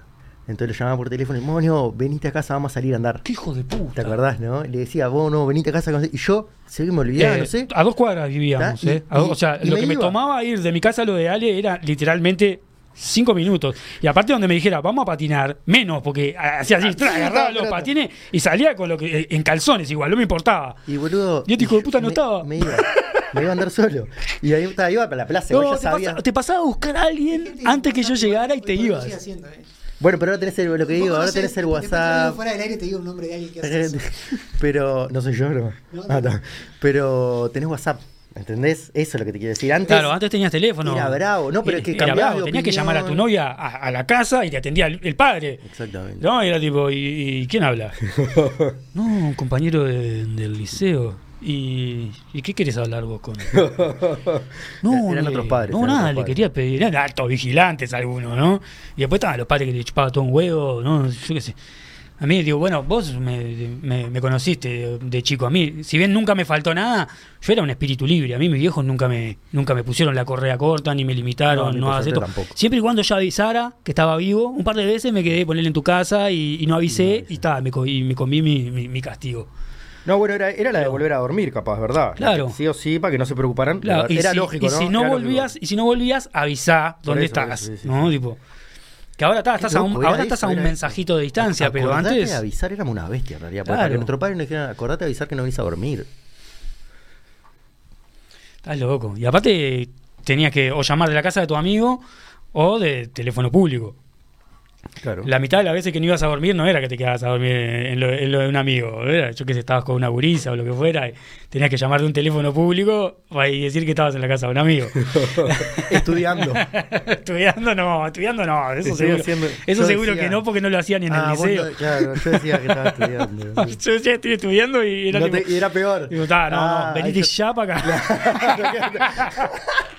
¿Cómo era esa? Pará, pará. Eh, La puta madre. que uno, uno que, que está, que está, creo que estaba jugando con los fingers en el baño. Estaba jugando al Le finger el golpean la puerta y dice, ¿qué estás haciendo ahí adentro? Drugs. drugs, drugs. Era mejor que pensara que te me estoy drogando que. Claro, claro. que- que What are you jugando. doing in there? Uh, drugs. Los fingers. boludo. Impresionante. Finger Skateboard era, una masa. Yo, yo tengo uno que me diste vos todavía. ¿Estás jodiendo? Del Tony Hawk. Tiene el, el halcón de Tony Hawk abajo. ¿Cómo uno no Y sí, porque la verdad que yo no, yo me podía comprar esas cosas. Entonces vos te- cuando te comprabas uno nuevo lo jubilabas y se lo dabas al mono. Podría ser, el nombre del podcast podría Eso pasaba ser con la ropa, con los patines, con la rueda, con la rodillera. con- ¿Te daba los suministros? Claro, lo que todo lo que Lali jubilaba iba para el mono, era como el hermano menor. Creo que hasta alguna remera y todo ligué. Era bastante mejor que, que ligar la, la ropa de mi hermana, por ejemplo, ¿no? Que nunca me quedaba bien. Y en aquella, en aquel entonces, aparte, estaba muy marcado lo que era ropa de hombre, ropa de mujer, ¿no? Claro. Hoy en día, hoy en día yo me pongo un vestido y salgo a la calle y me chupan huevo. ropa- Me encanta. ro- alguna ropa de mi hermana que a su vez heredaba de primos de Argentina. Entonces, Esa metía más onda igual. sí, obvio, había ropa que acá no llegaba. Hoy por hoy llega todo a todos lados, ¿no? Pero aparte en esa época era. Sí, si lo buscás lo encontrás hoy por hoy, ¿no? Antes... esa época como si fuera hace 60 años y estamos hablando de. No, ve- estamos a los 20, 20 ¿no? años como mucho, capaz, sí. y lo que cambió todo. Yo tengo 40 con él ahora. Y que patinamos, empecé a patinar cuando tenía 14, 15. ¿No? Sí, no me acuerdo, por ahí, no sí. me acuerdo de nada, por suerte. 14, 14, estás 15 vos, empezamos ¿no? a patinar. Sí, yo tengo, viste, eso, la, la mem- la memoria mía de, de- de cosas inútiles. tipo, me- no sé, me- hay un montón de información que necesitaría tener acá adentro que no la tengo. Y tenés toda la otra. ¿no? Me cuesta acordarme de mi cédula, por ejemplo. Pero me acuerdo Sí, que, me acuerdo que, no sé, que hace Dicen que hay que 20 borrar años- cosas para acordarse de otras, dicen. Me acuerdo de la primera vez que te pelaste a cero, así. Tenías un tenías un, un cumpleaños de 15 o un casamiento, no me acuerdo bien, y estabas sentado en el sillón de traje, completamente pelado. O sea, hay una imagen, onda de chica, ¿no? una imagen bastante ridícula en la época, era como... No existía ese. Y estábamos escuchando un cassette de esa banda que yo te digo ahora, que no me acuerdo si era la Chancha Francisca o qué era, pero era una banda que hacía como medio reggae y de acá. No era la de la puerca, No, no existía la bola. no existía todavía. O sea, existía, pero no la conocíamos. O sea, no era no se había hecho masiva Ah, todavía. no, no claro. tenía. Yo, yo, para mí existió cuando estábamos en quinto. No, no, la Vela Puerca tiene, tiene, tiene sus años de, años. de carrera antes de hacerse, Vela de hacerse conocido. De hecho, el enano, el cantante, tocaba la batería al principio y cantaba. Mirá. Después pasó a ser el cantante cuando consiguieron un baterista de verdad. me encantan los bateros que cantan. Sí, a mí No es algo, algo que me gusta mucho Me también, encanta. que el batero cante. Porque tiene que ver con, con tocar el tambor y cantar. Claro. Y, no, y está salado, porque vos tenés que mantener. O sea, el baterista es el Son que mantiene cosas- el, el son las tempo. cosas- son la- ¿no? Una es de, de, centro superior, coso cantás, metés no sé qué, y el otro es raíz, raíz, tierra, tierra, tierra. El que hace eso puede ir para donde quiera después. Sí. Puede tocar el piano. Bueno, uno de mis músicos favoritos es Dave Grohl, originalmente el baterista de Nirvana, que creo que fue de los primeros bateristas que yo vi cantar. Y ahora, hoy por hoy, es el cantante de los Foo Fighters, ¿no? O sea, Van para ahí, van para o sea, está, puedo, puedo hablar horas de Dave Grohl, soy re fundamentalista de él, ¿no? O sea, el loco tuvo una, una de las bandas más importantes de la década de los 90, que fue Nirvana, cuando se muere Cobain. El loco toca a fondo, obviamente, porque se murió el frontman de Nirvana. O sea, no, no sé, no fue que se murió el bajista o uno que fuera reemplazable, se murió Cobain. Se murió Kurt Cobain, o sea, se pegó un corchazo o Le. no sé, o le pegaron un corchazo, no sabemos, No, entremos en ese escabroso tema. Que lo encontraron en el fondo, la hermana, la novia, la novia, la novia. Y ahí el loco pierde, pierde el rumbo, o sea, estaba teniendo todo el éxito del mundo y de repente, ¡ja! nada. Y ahí, con los pocos mangos que, que- el loco juntó, grabó el primer demo, el primer disco de los Foo Fighters, él solo tocando todos los instrumentos, cantando. Y los primeros dos discos de la banda fueron así. Ahí fue cuando empezaron a aparecer los músicos que, que decían, tipo, a mí me interesa formar parte de esto. Este, bueno, el recientemente fallecido Taylor Hawkins, el baterista. El que es recientemente fallecido, ya sabes. Julio. Sí, me enteré, creer. me dijiste vos el Ah, otro te- día. Y yo no me enteré, claro, lo veía en las redes, veía que todo el mundo, foto de Julio por acá, cosas, pero, Gangsta's pero Paradise, nadie- Gangsta's Paradise. ¿Por qué está todo el mundo escuchando esto? Que... Y bueno, esperemos que esté en el Gangsta Paradise, ¿no? Está Julio, Gangsta esperemos que esté ahí porque se lo merece, la verdad. Con el gordo Ufesa. Been living most of life living in The gangster's paradise. y después estaba la versión de Weird Al Yankovic. ¿Te acordás de Weird La, Al la- la Yankovic? película, porque esa era para la película. Esa, No. esa era para una película. Sí. Pero después estaba la, la joda de Weird Al Yankovic, un, un- un músico gringo que es como un Frank Zappa, pero para la joda, que hace versiones de cosas, y hizo Amish Paradise. Y el video era exactamente igual al de Gangsta Paradise, pero con Amish. En lugar de, con, de negro gangsta. Y la letra toda cambiada, hablando de los Amish y no sé qué. lo- brutal. Después buscala porque vos que tenés inglés fluido lo vas a disfrutar mucho. Después agarró Bad de Michael Jackson, hizo Fat. Y, Ah, como el mirá, mismo video, pero son, sabía, gor- no pero son sabía que- gordos. Eh, bueno, vide- videos a montones agarró así. Es, es a lo que se dedica Weird Al Yankovic, a hacer ese tipo de- de, Como de mm, tributo, eh, Mm. inter- reinterpretación. parodia, creo que, se- que Parodia. sería el término correcto, sí, Claro, porque es como claro. musical. Parodia como cómico. hasta bien dicho, ¿no? Es Claro, ese sí, te- sí, es sí, eso, porque sí. de hecho es La una par- parodia de algo que ya está Sí. hecho, sí, así que sí, parodia sería... Claro, no, no- no es la interpretación, no es el cover. No, Ando, es- ando dulce con las palabras. no sí. me encantó lo de parodia, fue te salió ahí, te salió. ¿Cómo el nombre? ¿Cómo es el nombre? Weird, Weird Al Yankovic. Weird. Al, el no, Weird, Weird de, de raro. Weird. Weird. We- y- todo, We- jun- todo junto. Todo junto, W-I-R-D. We- No tiene A, no, claro. RD. W-R-D. Ahí Ahí ya está, mirá. Weird Al Yankovic, ese mismo. Y ahí está, Amish Paradise.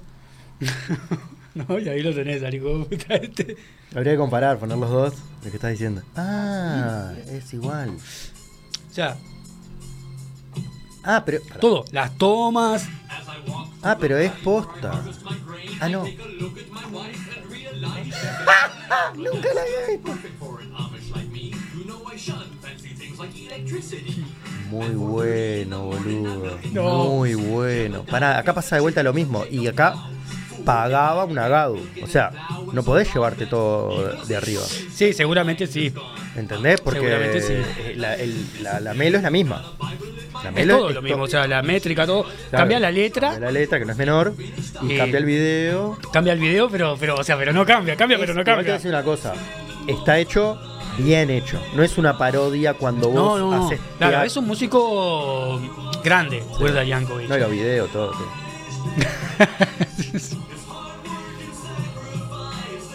No, el, el Muy reloj, buena el reloj de arena me- me- Muy bueno.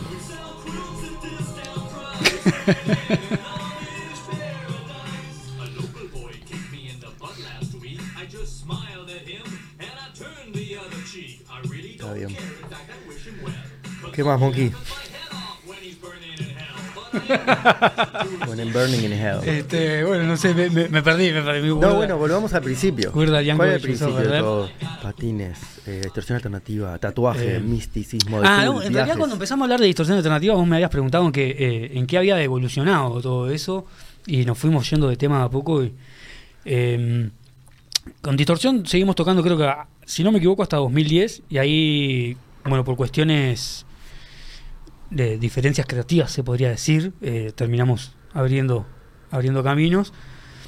Yo tuve otro proyecto con, con Sebastián, el cantante, que se llamó Luz, que duró poco tiempo Ah, ta- sí, con el ahí, cual ahí, grabamos sí. un grabamos un demo el cual a mí no me no me termina de ¿No te de- ¿Termina o no te termina? no me termina de, Ah, de- seguís ahí. no sé ¿Pero es como Luz sí, sí? sí, ese proyecto Ah. ya fue después en un momento armo de Desmantelers con Juan Martín que fue guitarrista de Motosierra y era compañero mío de la escuela o sea de antes de, de- de los maristas que Desmantelers es una banda que va y viene. Se juntan. De repente no nos vemos por tres años, cosas. Ahora, por ejemplo, vamos a tocar en octubre y estábamos ensayando. Son- no es una banda de música, es una banda de amigos. Exacto, es una banda de amigos. Y justamente lo que tenía de divertido es que, si bien teníamos nuestros temas grabados, estructurados, todo, en, en vivo había mucha improvisación, mucha ida por las ramas. Creo de que me acuerdo, me acuerdo. partes, sí, sí, partes sí, que no las acuerdo. tocábamos igual, o, o no sé, o había un error, entonces a partir de ese error nos íbamos a la mierda y Pues seguíamos creo que- inventando. Creo que hablan por la espalda, estaba en la misma onda. claro, tocábamos con ellos en un momento, sí. Este, y bueno, ese pro- proyecto va y viene, y después tengo Project 131, El nuevo. que es mi banda actual, digamos, a la que le estoy poniendo el, 100, el 97% de mi energía tipo Lo otro ni se lo está musical. poniendo. El 100, decía el 100 porque si no es obvio. Este, no, y lo otro, el otro porcentaje se divide entre pequeños proyectitos que tengo yo personales de hacer música en mi casa o otras bandas, viste, en las que estoy ahí, tipo. Eh, o ta, con, y con Project, en realidad, vamos, eh, estamos trabajando ahora en, el, en lo que va a ser el cuarto disco. El Ah. año pasado sacamos el tercero. Dos años antes habíamos sacado el segundo y en el primero yo no, no estaba. El primero se llama Samsara, está muy bueno, lo recomiendo. no como los otros que estoy yo. No como los otros que, que toqué yo y el, bajo, el bajo suena una mierda. En realidad el segundo ya estaba todo, todo compuesto, los temas todos armados y faltaba grabar los bajos porque el bajista anterior se había ido y ahí es cuando entré yo a la, a la foto, digamos. Grabé, grabé todos los bajos así medio de apuro, cum- o sea, cumpliendo con lo, con lo que ellos me pidieron y, ahí quedé tocando en la banda.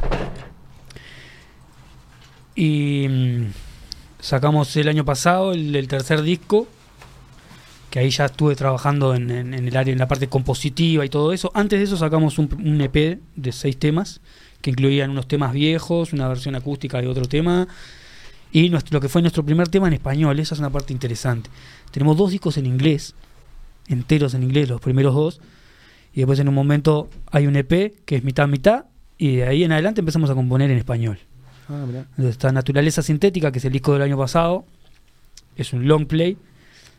Eh, es nuestro primer trabajo íntegramente en español y ahora estamos trabajando en el cuarto que también va a ser todo en español. Español Natural Mystic. A ver.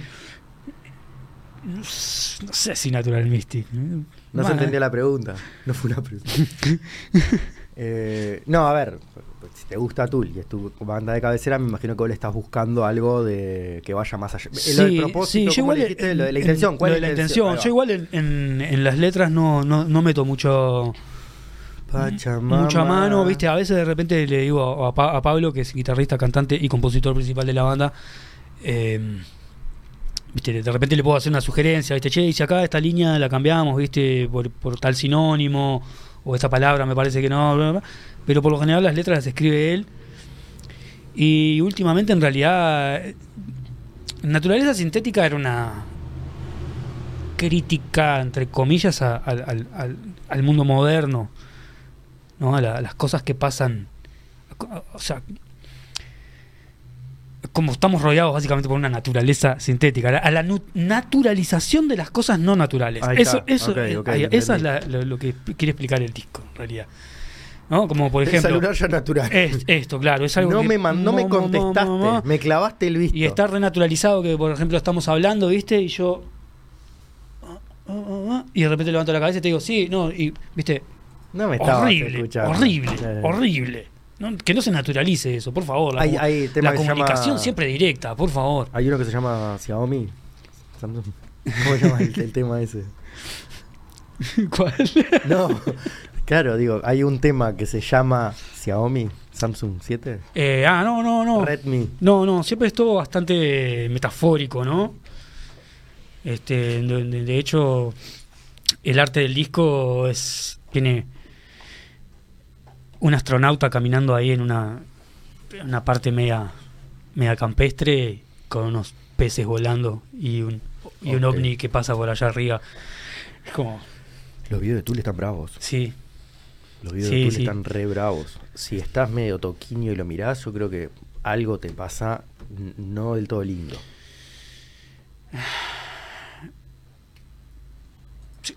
Lo que pasa ahí con los videos de Tool para mí es que eligen una forma muy oscura de hacer eh, visual el mensaje que tienen ellos, porque el mensaje de ellos en realidad no es oscuro. Si bien es No. bastante crítico a la sociedad y esas cosas. No, este, porque, a ver, pará, pará. Quiero, perdón que te interrumpa, pero tocaste algo que me. Ahora, ahora. ahora lo solucionamos. ¿no? Sin problema. Se evita, todo se evita. Acá abajo, ¿no? Sí. Este... Puede ser, ¿eh? Podría ser medio- Yo hago eso en el auto, no digas nada. la botellita clásica. ¿sí? Este...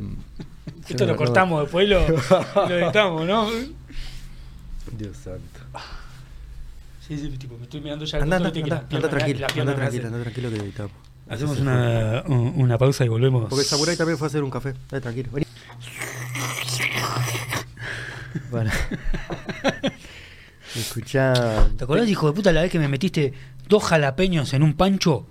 La concha Soy medio de, soy medio conocido por hacer eso en las papas fritas. Después eh, incurrí en con trincheta hacer una muy buena operación de papa frita, poner el jalapeño y volver a tapar con No, la, con la papa sorete. para Eso. hervirla y que quede la papa frita perfecta. ¿Por qué tus viejos tenían tanto jalapeño, boludo? Tenían una de cantidad verdad, de jalapeño de deshidratado, mexicano, claro, o sí, sea, sí, el chiquito aquel. Hijo puta, vos. Ese que como decías vos, pica cuando Entra entra. y pica cuando sale. sí. Yo me acuerdo así, un panchito, cosa, y dice, clac, clac, clac, lo, lo mordí, con- me lo tragué entero, básicamente, el pancho, y de repente siento un fuego así. Desde que yo siempre fui tolerante al, al picante, Te siempre me, gustaba gust- también, siempre me gustó el te picante, pero qué hijo de puta. No era, no era sin saber, no es lo mismo. también. No, no es lo mismo.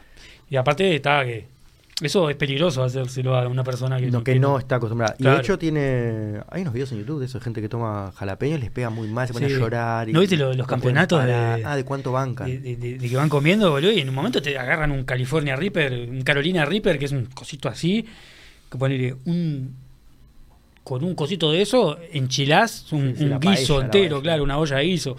Y los tipos, Sí, sí, sí. No sé si el cuerpo, o sea, está pre- o sea, pasan cosas, pasan cosas. pasan cosas, sí, pasan cosas. Sí, sí.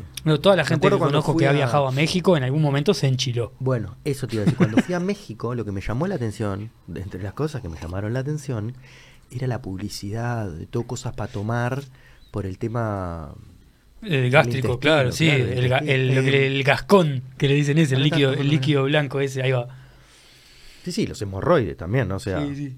Este mismo estaba viendo yo la otra vez. no te voy a decir quién gana. Pero no te la Ah, esperás. va por segundo. Y siguen todos tranqui. Ah. También creo que un truco es darle poco mordisco y tragar, ¿no? Digo, pues igual te chilea por adentro. es que creo que te, creo que te, ob- te obligan a a, morderlo, ¿no? Porque si no vos agarrás y haces... igual te Y por lo- adentro. sí, un pero- momento. Esta ya no, ya está, ya está que no me dejó un cachito. Sí, acá está. Ya está viajando. Sí. tercero. está todo rojo. ya. No puede, mirá, ya ya está. Dice. Fa, qué sufrir. Está muy tranqui esa. Esta señora... Estoy sufriendo verlo nomás. Sí, sí, le dicen. ¿Vas a seguir? Sí, sí. Pero pará, mijito. Y ese es un picante bastante, Aparte, bastante seguro, leve. ¿para qué quieres seguir si igual seguro no va a llegar al final, no? O sea, Eh, ya no, está, claro. ya está. Ya está, ya te entregaste ahí. Si ya estás así... Por eso. Tragó, no te levantó, hay que tragar antes de levantar, me imagino. No, porque igual ya cuando lo tenés en la boca, No, ya, ya arrancó a picar. O sea, vuelta atrás. Y la boca toda roja, boludo. oh, la está pasando re mal esta, esa señora. ¿Terminás vomitando o qué terminás? Tiene un vaso de leche, tienen ahí. Ah, bueno, pero eso por un tema, eh, lo que te digo, eh, un tema de salud. Si no, si no pasan Claro, cosas. claro, pasan sí, cosas. sí. No, que la mayoría de la gente cuando come picante, ¿no? Le, le, le dan a la cerveza o al agua y no, es, tenés que tomar leche. leche, leche. Es leche, tenés que tomar algo Son todos distintos, muy interesantes, Sí. porque deben tener nombre, como decís vos, ¿no? Ese tiene Todos pinta de ser el California Reaper. Sí, lo que es seguro es no tomar agua. Porque el agua te abre las papilas. Ah, no, ahí te, ahí te dice cuál es. Lo que pasa es que lo, lo estamos viendo al revés. Pero Pero te dice el en el texto ahí cuál es. El scotch, no sé qué mierda es ese que están Muy comiendo. gracioso esta chiquilina. La está pasando re mal. Sabe por dónde- y Aquel, aquel era como está. El, el, el jopito está, está tipo. Sí, señor. Pero su- Ah, ahí está, ya está, ya está. No, ya fuiste. Llora. Tenía la bolsa, me voy, me voy. Gracias. Bueno, para, la- para la próxima que me invite hace- hacemos No puede una. salir, no puede salir, güey. No puede ni sa- se lleva los Hacemos una mesa de, de, de, de, De Chile, de- de Chile. Puede ser, eh. Yo no soy, no, yo creo que sufro. no, no. No, este no, te diste cuenta, te diste cuenta, ¿eh? Sí, lo vi. sí, sí. Ah, sí, la gente está que no puede más. Va, Esta Fatali. Rando viene 8, muy el. Fatali. Este es bravísimo, es fatal. La pelirroja viene muy bien, ¿eh? Sí, yo lo vi este Ah, es y, verdad. y ¿Cómo- en cómo algún te momento das tengo el recuerdo de que, de me eh? parece No que puedo sí. me. De que es ella la que, la que aguanta más. Está entre ella Creo y que- el verde, me parece. Entre estos dos. Esta, esta está muy bien, esta. Y está bien de forma, ¿viste? Está como flaquita y fuerte. Puse de cara, igual. No, no, ¿por qué hago Te van a censurar por ese comentario, pelado. ¿eh? Te, van a, Flaquita. te van a censurar. No, fuerte no lo dije. Está, muy- está muy linda también. Pero dije flaquita y fuerte. de- de- que tiene como el cuerpo fuerte. Está tonificada, sí. Ah, tonificada, hace ejercicio. Ah, red pego- habanero, red habanero. Con eso hago yo mi salsa. Chile Vudú, por cierto. La pueden encontrar en Instagram, Chile Vudú. Uy, hago la salsa picante más rica del condado. Ah, se, fue- se va. ¿Se baja la colo? Yo tenía la idea de que quedaba entre ellos dos. Es como que se le caen las lágrimas, dice, basta, basta, no puedo. Creo que también es lo que te digo, el, pi- el pegue de eso es como que va. Una vez que te empieza a pegar, ya no hay vuelta atrás. Te puede Es como- generar alucinaciones, de hecho, un picante muy fuerte. Ya vamos ahí. Pero te queda- es como que el efecto no queda en plata, no queda una, una meseta. Ya empezó y sigue avanzando. Ah, claro, sí, aunque no sí, sí, siga sí, es- es comiendo, gradual, sigue claro. avanzando. Sí, sí, sí. Te toma, te toma por completo en un momento. Toma, Hay dos tipos de picante, aparte, ¿no? El, el picante que se mantiene en la boca. y que Después tenés el picante que queda acá, en la, sí, en la sí, garganta, sí, en el gaznate. Ese es bravísimo. Y después está este otro. Porque te empieza a cerrar la garganta, empiezas a quedar como. Y no poder respirar. Respirar, uf, Si no está tipo wasabi, que capaz que no entra. el wasabi es tremendo. Pero entra de categoría. ¿A quién, ¿A quién no le pasó, no? Que la primera vez en su vida que No comieron, que comieron rarísimo, sushi, ¿no? rarísimo. Y te traen la, la hojita verde esa de, de wasabi. Y vos la ves y es tipo, ¿y esto qué es? Yo agarré la hojita entera de wasabi así. Dice, ¿Por qué hojita? Pará. tenía ¿no? forma de hojita. Ah, ese- Era como, viste, la agarraban, viste que es como una masilla. Eso sí. Ah, estaba aplastada. la agarraban y le daban formita de hojita y te lo ponían ahí en el plato No a, a modo decorativo. Y pumba. ¿Y este qué será? Debe ser algo de menta, digo yo. Aparte pega raro, en un momento raro, eh, se va en un momento raro, es muy Me comí todo el wasabi, me comí todo el wasabi. No, no podía parar de, de llorar, así, se me caían las lágrimas solas y era como, "Tú- no lo soporto, no lo soporto. Pero hay una limpieza ahí, ¿eh? ah, Eh, sí. Con el wasabi hay una limpieza importante. Todo, todo el picante te hace limpiar, te- o Sí. sea, te hace sudar, te hace llorar, te hace moquear, te hace sacar todo, toda la porquería Sí, para afuera. sí, sí. Y bueno, cuando sale por, por, por la puerta trasera, ni te digo, ¿no? Limpia todo. Amigo, es como, es como fuego. Bueno, la pregunta es esta. ¿Cómo andamos con la psilocibina? Hola, Silo Sivina. Eh, ahora tra- súper tranquilo. Me, me No, no, no, te gustaría- estaba- no quería que... eh, quiero decir... eh, ¿Cómo es tu experiencia? Eh, bellísima, magi- magistral. Sí. Hasta ahora solo una vez tuve un mal viaje relacionado a, a sustancias enteógenas y fue en un carnaval de la Pedrera, así de gente y en un momento se armó, se armó como un quilombo Ah, y, estaba, y estaba, claro, la policía tem- involucrada, pero a caballo. Y yo estaba ahí, no sé, empecé a flashear. No, estaba pasando lo que estaba pasando y te, te maximizó lo que estaba Claro, pasando. yo No empecé a te- flashear, no, sé, si las- empecé a flashear las cruzadas, ¿viste? Así, tipo, gente a caballo corriendo así. yo- empecé a, a- a alucinar templarios, cosas, ¿viste? Así, hasta que tal, en un momento me fui ahí corriendo y terminé por el medio del monte, en lugar en silencio, cosas, y ahí me, me, me- me re- rearmé, ¿no? Digamos, volví. a- Pero es la única experiencia mala que, que he tenido Y de con las esas buenas cosas. Por lo general han sido muy, hermosas. muy, este Del toro, psilocibina. muy, muy amenas, so- sobre todo amenas, divertidas, ¿no? ¿no? De reírme mucho, de, de estar fascinado con las cosas más, más simples. El pasar por, de repente por al lado de una hoja y decir, ¿y esto? Y agarrar esa hoja y, y, en- y, Y entender. entender todo, claro, meterme dentro de la hoja, ¿no? Ver, no sé, es como, es como Claro. si, si te, normalmente vos ves bien. Bueno, cuando estás bajo una sustancia enteógena ves en HD, en 8K. En 8K. En Ah, 5D. como- 5D. Es en Ah, 5D. y empiezas a ver cosas que normalmente no ves.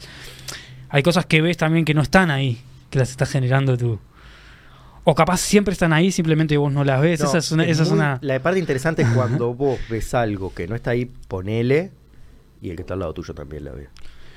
Bueno, ahí una experiencia compartida. Ahí yo tengo varias versiones de lo que puede estar pasando, ¿no? Una puede ser que vos con esa persona tengas un- una conexión, un entendimiento tan grande. A mí, por ejemplo, me pasaba con Felipe Goliat. Yo lo miraba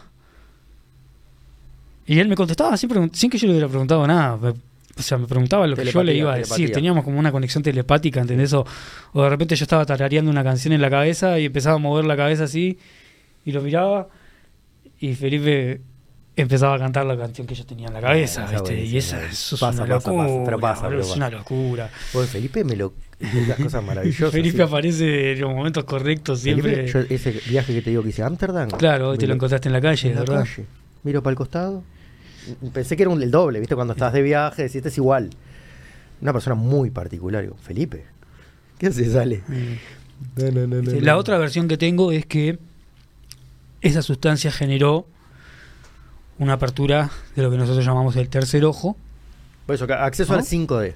Tux, y eso te permite ver cosas que a simple, a simple vista no se ven. Pero no es que vos las estás alucinando o que están en tu mente, las cosas, esas cosas están ahí. Determinados colores, eh, no sé, presencias, eh, sensaciones que tenés, que siempre están ahí. Me parece simplemente que la sustancia te sensibilizó al punto de que vos podés percibirlas. Podés percibir cosas que normalmente no. Se corre el velo de malla. Exacto. Y te pasa con la, con la gente, ¿no? A mí, por ejemplo, cuando... No es lo mismo, por ejemplo, que tomarte un éxtasis, ¿no? Y que ahí te confunde completamente, te hace lo, lo contrario. Vos percibís que todo el mundo está en una rebuena. y sí, y los, ay, los quiero a todos y los amo. Y vas abrazando gente, y masajeando a uno. y- Bueno, ahí medio MDMA, ¿no? ¿no? claro, sí, MDMA, éxtasis. Éxtasis es Sí. o sea, está sintetizado del MDMA, si yo no, no estoy mal informado. Eh, ese es un caso diferente, ¿no? Te Mm. genera una, una distinta percepción de las cosas y de repente no son tan así. Sin embargo, con eh, el LSD o los, los hongos, eh, vos estás más sensible a esas cosas, más susceptible. Si viene alguien con una energía que no, vos enseguida entras, fuera, vos salí de acá, no te me arrimes. El- No, es- la A, manito. a nivel áurico, ¿no? Es como... Cuando hablabas lo del, lo del tercer ojo, porque viste que la manito esta Samhita, que está muy así, con el tercer ojo, Con el tercer ojo, sí. eso es el saludo guerrero, que es mi ataque, es no atacarte, o sea, mi, mi ataque es la defensa. No voy a la batalla, me voy para mi casa. es esa, es esa. No- Sí. No, no rompas mi, mi aura kármica. Exacto. No invadir eh, la energía de los otros con la tuya. Hay gente que tiene una energía, sí, muy fuerte y muy, muy... ¿Cuál sería la palabra correcta? Invasiva, sí, pues No, invasiva. pero puede ser i- invasiva lindo también, capaz. Invasiva ya es medio peyorativo, pero... No, no, no, no, invasión en el sentido de que. de que- No, pero él dice que, medio Invade, oscu- oscuro. Él va hacia que te invade con algo que, que te está. Claro, te, con está- algo- te chupa, vampiro. Eh, te eso, ahí chupa, va. Está el chupa, vampiro energético. Te chupa. Ese es bravísimo. Bueno, hay, hay una, una serie. No sé bien dónde, la- dónde verla, porque a mí me costó bastante encontrarla. Pero está basada en una película que creo que la deben haber visto que se llama What We Do in the Shadows. Ok. Y son un grupo de vampiros que viven en el mundo moderno. Se pone protector solar.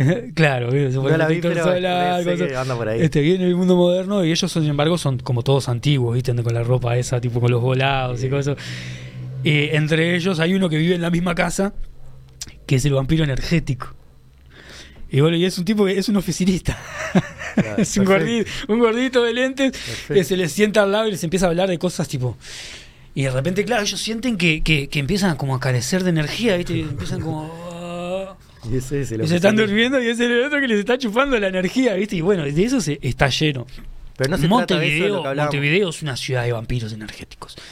No- no Montevideo, zombies, no Montevideo zombies. es un gran vampiro energético. Están apareciendo zombies, pero, pero no Eh, es los lo mismo. zombies son pero por no- otras cosas. Exactamente. exactamente. Zombies son por otras realidad, cosas. ser vampiros energéticos o esponja, capaz, para no ser peyorativo con eso, puede ser que todos podemos llegar a hacer eso en el momento que estamos en una mala.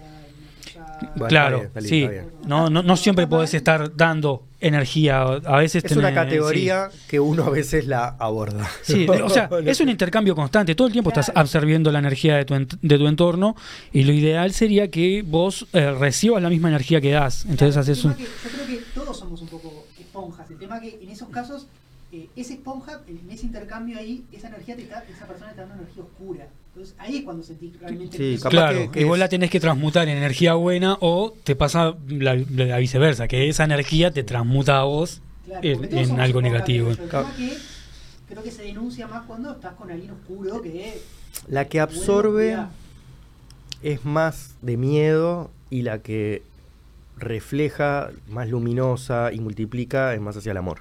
Mm, Sí. Sí, igual, no de, sé. De la intención. Es, es, es raro, porque de repente hay personas que capaz que no son muy, muy luminosas, muy positivas ni nada, pero al momento que, que, que esa aura energética entra a una habitación, todos la sienten. ¿no? Todos tenemos un amigo que cuando entra, todo el mundo se da vuelta. A mirar, tipo, entró, positiva. entró alguien y y se dan vuelta y es este, este fulano. Y esa situación se da entre donde entre. Pero que, que baja la vibra o que simplemente... Puede ser, o- por- o que puede ser porque su energía entró y ahí brilla, va. O y- brilla. Puede ser porque brilla por sí solo, ¿no? Tipo, guau, y todo el mundo se da vuelta maravillado por esa energía brillante que tiene. Como puede ser lo contrario, ¿no? Es como entró y sentiste un- ese airecito frío, ¿viste? Y bueno, de vuelta, Decís, o sea, si- "Ay, si ¿qué no onda es- esta gente? Esta si no persona. es miedo y amor, a ver, de- voy de- por otro lado, sería, si está más limpio su ego, por decir algo, y brilla su esencia. Sí, bueno, el ego es algo que contamina mucho la energía de las personas. Y bueno, y si el No, ego está no. muy cargado, es una materia densa a- alrededor del corazón, el amor y el brillo y la esencia, Sí. y oscurece. Sí, opaca todo y aparte es una, gran es una gran carga, digo. Bueno, sí. Yo creo que creo que creo que los dos podemos hablar eh, de este, de este tema de una buena posición porque creo que en algún momento ambos dos tuvimos ambos dos. Me encanta decir ambos dos todo el mundo me putea por eso. Creo que ambos tuvimos en algún momento un pico de de, De eh, de ego de egomanía no a mí sí me pasó cuando me convertí en un, en un personaje medio mediático que estaban todas no y, y era como como sí no como Es como bravo que yo que- pensaba que habían ciertas cosas que no se concebían sin mi pre- no se podían concebir sin mi presencia. Ok. Y de repente un día desaparecí y esas cosas siguieron pasando sin que yo estuviera y, y- y Oh, nadie siquiera oh. se acordó de mí, ¿entendés? Y ahí me di cuenta de lo, de, de lo, de lo pequeño que somos. Sí. O sea, somos, y ahí capaz somos que nada, si no, boludo, si somos no nada. limpias ese ego que de una forma murió y lo cargas, no, te, te deprimís. Claro, eso. Caes eso, en, en- tal en cual. querer sostener algo que murió. Eso mismo, bravo. claro. Como, no sé, viste, a mí en una época era como que estaba acostumbrado a que la gente me parara en cualquier lado para decirme, wow, vos sos, Sí. Vos sos de los patines. vos sos-". Cuando esas cosas, eso empezó a dejar de pasar gradualmente, ¿no? Y, y hoy por hoy es poquísima la gente que se no acuerda. me- claro, No me llaman. claro, es poquísima la gente que se acuerda de que yo patinaba y hacía esto y hacía lo otro y ¡buah! este Claro, Y también obviamente- es un rubro para los pendejos, un poco. Claro, La música pero- capaz que no. La música el- capaz que... la música de repente es todo lo contrario, ¿viste? El, pe- el pendejo es como, ah, este, te falta, te falta calle, guacho. Salvo que venga un pendejo con un talento que, No, de esos que duda. pasan por arriba, ¿no? Pero es como que ahí va, el músico, mientras más viejo, por lo general más respetado, más este, vas haciendo tu camino.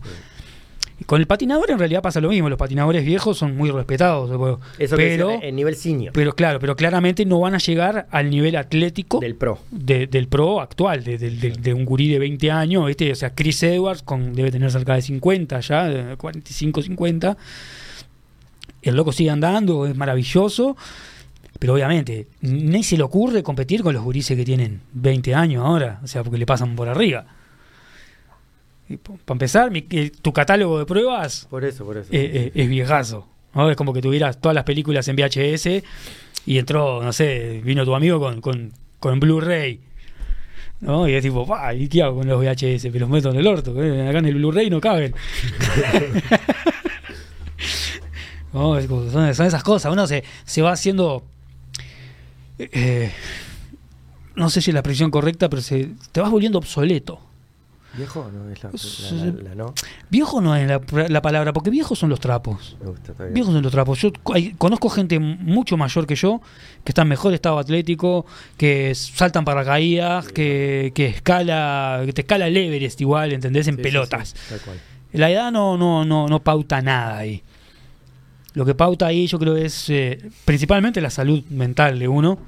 Y el conocimiento que has tenido del cuerpo, o sea, tu creencia sobre el cuerpo, ahí quedan en manifiesto. Es decir, si Sí. vos tenías un tema en la caderita, ya de viejo ese temita. El cuerpo, es, una- no el cuerpo deja. es un envase. Y ese temita que tenés en la eh, ese temita que tenés en la cadera es el resultado de un temita que tenés en la cabeza. Bueno, sí, me gusta.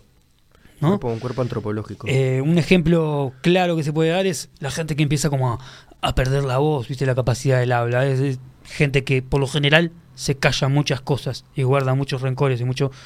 Entonces, tipo, empezás como a perder la capacidad del habla, empezás a tener contracturas en los hombros, cosas por esa mochila invisible que cargas, Sí. ¿no? Yo en un momento me di cuenta que, que todos esos dolores que tenía en el cuerpo, que yo decía, "Buah, me estoy poniendo viejo, me estoy poniendo... No, eran todas cosas que yo tenía acá Qué lindo. Que, que, que se están manifestando físicamente, ¿no? Guardás la rabia. Ojo, no quiere decir que siempre lo sepas, ¿no? A veces tenés malos momentos y te olvidás de todo esto que estoy Y diciendo. volvés. Y claro, y volvés a, caer en, volvés a caer en el pozo y, Sí. ¿por qué a mí? ¿Y por qué? ¿Viste? Es, ahí, esa- ahí hay una- algo clave que dije, ¿por qué a mí? No, ¿por qué a mí no? ¿Qué hice yo para que me pase esto? Hacerte cargo. Ni siquiera para merecer esto. ¿Qué hice yo para que me Llegar pase acá, esto? para llegar hasta acá, a este Mm. punto. O sea, todo es una reacción de una acción. Acción y reacción, el efecto mariposa, llamalo como quieras. No, dicen que eso, cada. ¿no? vos- el aleteo de una mariposa en. Las emociones. En vos Uruguay no las dejas salir y se ca- te carga el cuerpo. Vos te, te pones rabioso. no- Horrible, no, no, no, gritas, no le pegas una patada a la Sí. pared y empieza a cargarse los riñones. Las cosas que uno calla terminan dañando más que las cosas que, que uno dice. Ahí hay que aprender a decirlas amorosamente. Y hay que Pero aprender a hacer, claro. Hay que sí, decirlas como las digas, pero decirlas. Mm. Este, ta, a veces sí, hay formas muy agresivas de decirlas que pueden desatar otras cosas, porque también depende. Vampirescas. es- claro, sí, no, pueden desatar otras cosas. De repente lo que vos estás diciendo puede hacer que a otra persona, a la persona a la que se lo estás diciendo se sienta mal, ¿viste? O, o se sienta culpable, o no sé, hay un montón de. Podés, eh, acción y reacción, podés desatar un tsunami de emociones en la persona a la que vos le decís las cosas. Siempre está bueno considerar cómo lo decís. Pero hay que decirla, sea como sea. Sacar los sentimientos afuera. Y no guardarse nada, sobre todo, por ejemplo, en el caso de la pareja o los amigos cercanos. Porque esas cosas que uno guarda van generando rencores. Rencores que en algún momento van a aflorar.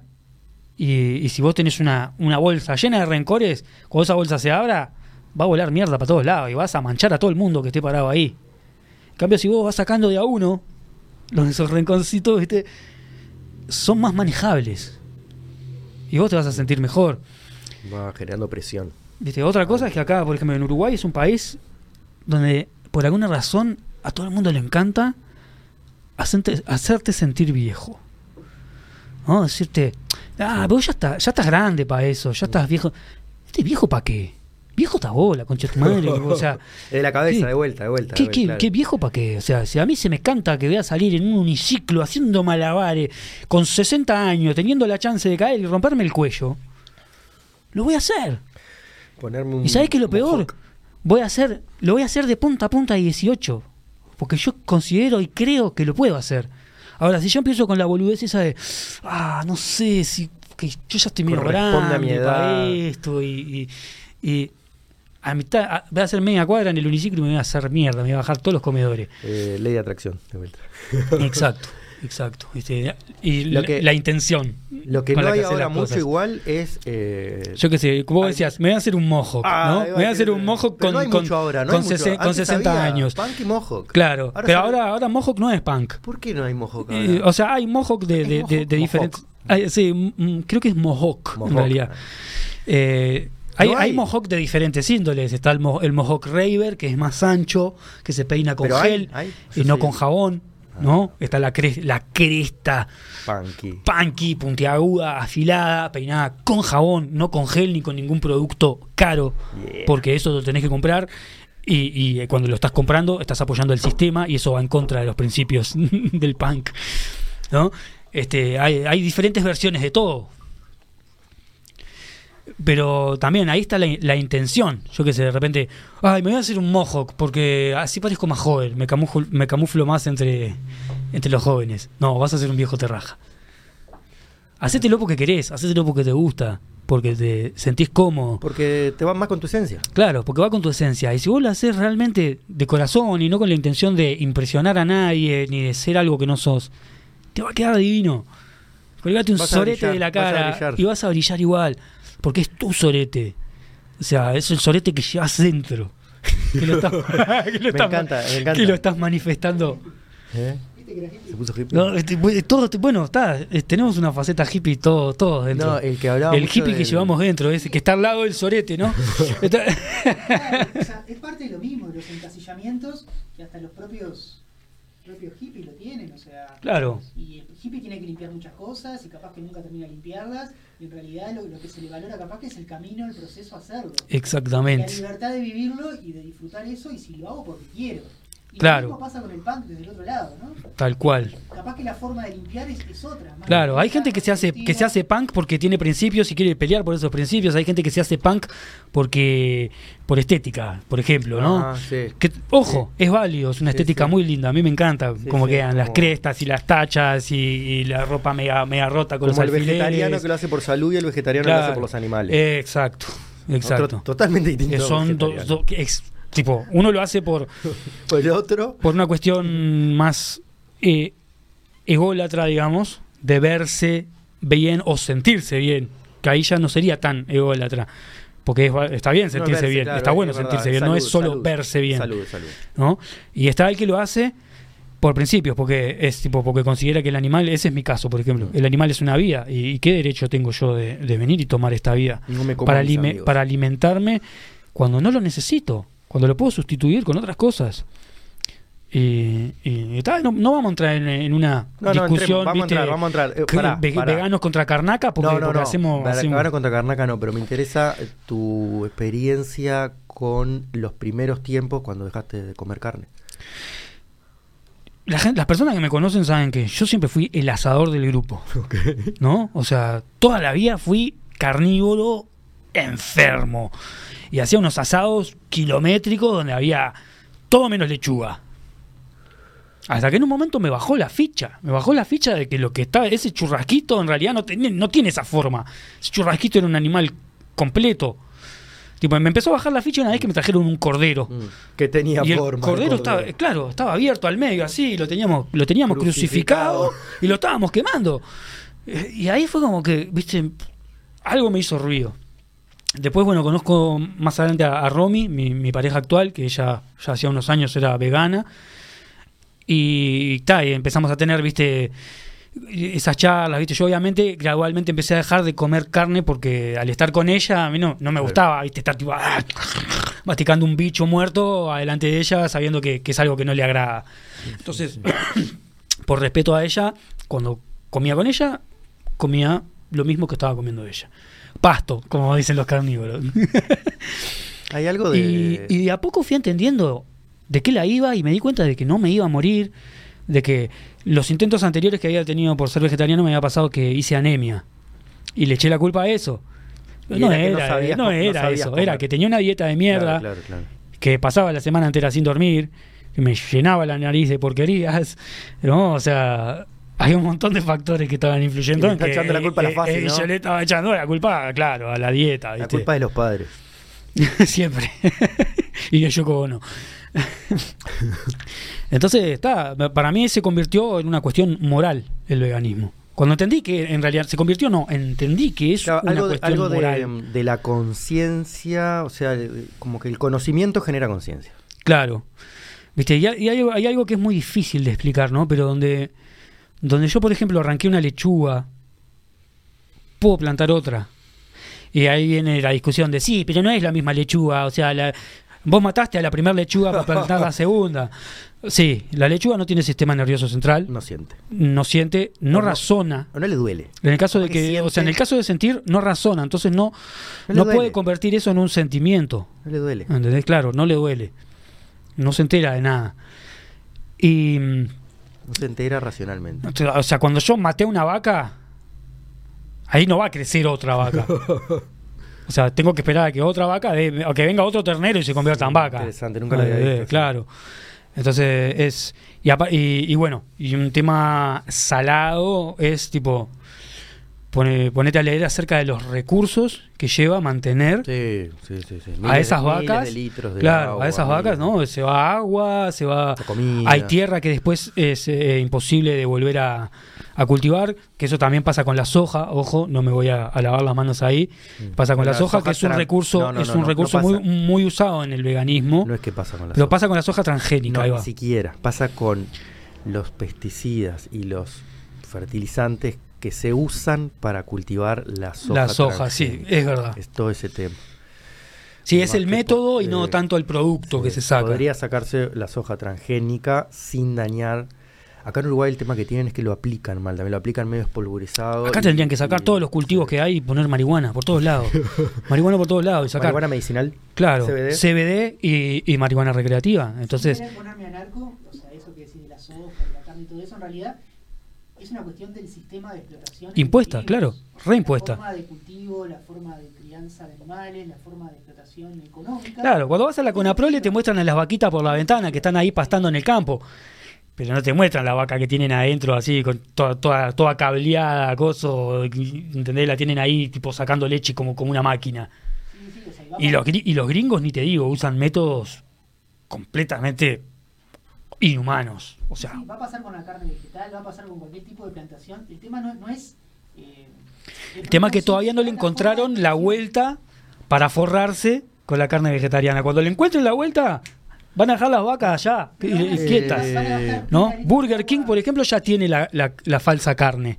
Eso te decía. ¿No? Hay una falsa carne de Europa Y que fue- parece que es casi. casi sí, casi, y no casi, sé casi. si fue... Pero Si fue sea igual de contaminante o peor. Igual Ah, eso no sé, de sea, gusto sé que sí. Eh, no, no, no, lleva, eh, lleva mucho, mucho menos recursos que la carne, que la carne, o sea.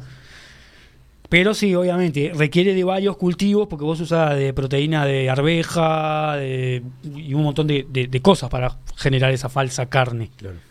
Ujú. Que al final eh, eh, yo me di cuenta, cuando probé la falsa carne me di cuenta que era tipo toda una cuestión de paladar. A mí me das algo exactamente igual a la carne, pero que no es carne, yo estoy feliz.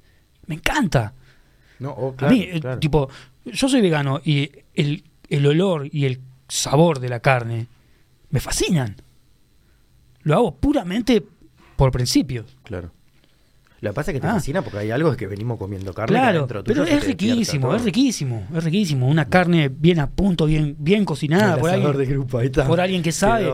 Es delicioso, te lo pones en la boca, Hay se un arte, disuelve, hay un es arte una manteca. sobre la carne. Claro. Pero el- al cuerpo le cuesta digerirla, Mm. ¿no? Yo me acuerdo, yo hay co- cosas que, que ya no me pasan, ¿viste? Esos atracones que me agarraba, que después no podía, no podía ni cagar, ¿viste? Que me dolía la panza. Bueno, los pedos de asado, pss, lo peor del mundo, Mm. Claro, peor que pedo de perro. Vos como vegano dejaste también eh, el queso. Claro, Porque sí, queso, está- leche. O sea, a no soy me pasa un poco 100% con la vegano tampoco. con- A veces, eh, da- en ciertas circunstancias, sí consumo como queso, ¿viste? O algún producto lácteo. Más que nada por no joder a veces también, ¿viste? Porque ta, estás en un lugar, ¿viste? eso. Y bueno, está, había una pizza y, y no hay pizza sin Ya, mozzarella. ma- ya mataron a esta es tipo, bueno, está, claro, está, dale, venga. Pero, pero no fui, no fui yo y compré mi propia, viste, tipo, está. Sería una situación en la que, bueno, no quiero joder tampoco a todo el mundo. No quiero ser una molestia tampoco, como no la quiero hacer para los animales, tampoco la quiero hacer para los humanos. Pero igual me, me simpatizan más los animales que los humanos. Sherlock Holmes. Sherlock es lo más grande que hay. ¿Dónde está Sherlock? Se fue, aprendió a subir la escalera y no puede A parar. mí con la carne no me pasa los atracones, me pasa con, digo, con la mozzarella. El otro día yo sé, en las flores o esas mozzarelas que están buenísimas con buena salsa de bar, la luz, bar la luz. Eh, Probá el queso de papa. Mozzarella me comí. Probá una. eh, en el bar Brecha tenés una pizza vegana. No, yo tengo fe. fe. probala, probala y, y- y- y nada, después me contás. Después me contás. Una rica pizza de mansa madre, con una salsa estupenda y queso. La última vez que fui yo, el queso era de papa, pero puede ser de otros, de otros Queso orígenes. de papa. Lo que me molesta un poco es que se llame eso. Queso, ¿cómo es? Queso de papa. Queso de cayú. Es que a los, a los carnívoros le, mo- le molesta ponerle que, que le pongamos al chorizo vegano chorizo. A ver, boludo, No, el, chori- chorizo. no implica, queso no implica que es lácteo. Eso quiero decir. La palabra. No, es un No, formato. Es un formato. Bueno, está bien, puede ser. Es un formato, vos tenés una horma de queso. Y, el por origen. ejemplo, si yo me hago el- el asado, chorizo, el cho- chorizo es, es, es un coso con forma de pija dentro de una tripa. Si yo me hago. eh, es carne picada en realidad el chorizo. Mollejita, chinchulín, choto, co- cosas para. ¿Querés sustituir la mollejita? ¿Querés sustituir la mollejita? Te Pará. pasa el mejor pique de la vida. Yo me hago eh, el, el asado, el propio con todas las achuras. Hongos. Le puedo decir. Hongos. Ensalada de vaca. Ya hablamos del micelio y todo eso, no vamos a entrar en ese tema, pero los hongos son el mejor sustituto para la carne que existe. Está el, el hongo ostra, Ah, ¿no? lo- el- que es como medio larguito. Allá, Eh, yo cuando estuve en, Ma- en Madrid eran muy baratos los hongos ostra estos. Samurai cosechan los pinos. Ahí va, mirá que es bueno saberlo. El, ese se llama, Oh. el delicioso. Hacete una, una salsita de, de cerveza negra y mostaza. Y ech- con, con vino blanco y cebolla. Vos, es, es carne, es carne, es un churrasco. Eh, pero, es, es un churrasco, oh, es un churrasco, punto. Los cocinás, haces vuelta y vuelta. Yo que sé, agarrás un oshitake, lo, también lo mismo. Es- te haces un chivito con un, con un oshitake y es exactamente lo mismo que hacértelo con carne. Te haces, te armás un, un taco, un shawarma, lo que quieras. oh. Es alucinante. O sea, el, que, el, el carnívoro que esté, que tenga ganas de, pro- de probarlo, que se anime, que se anime. O sea, hágalo. Hagan el cambio, hagan el clic. Dejemos la violencia. Porque es violencia. Matar Es violencia, vos. Es, o sea.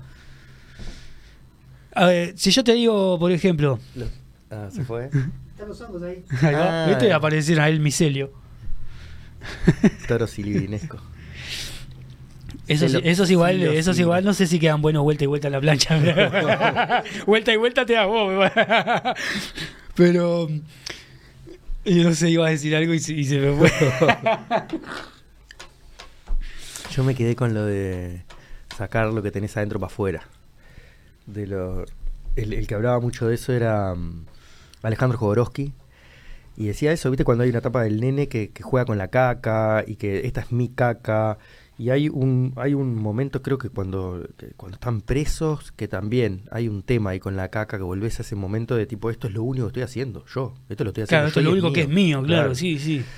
este, pero hay algo de, de- O sea, está lo metafórico, porque no es la caca, pero eso de que hay algo tuyo que es lo que estás haciendo como ser.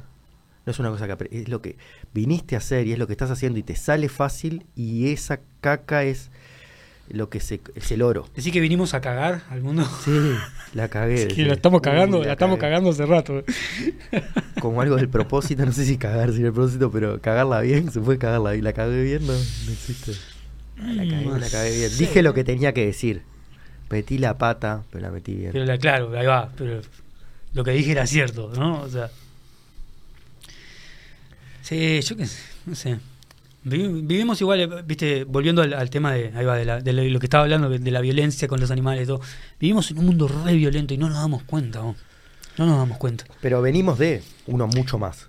Eh, sí, ni que hablar, ni que hablar de eso, ¿no? Pero, viste, ¿de dónde viene toda esa violencia? Todo? Es como, ¿qué, qué lo genera? Hay, hay much- mu- muchos que sostienen que ahí va, que es la dieta carnívora mismo que Mm. genera esa, esa Estás violencia. en comiendo el- el hachazo. que Claro, das al bicho. Claro. Estás comiendo un bicho que murió de una forma violenta.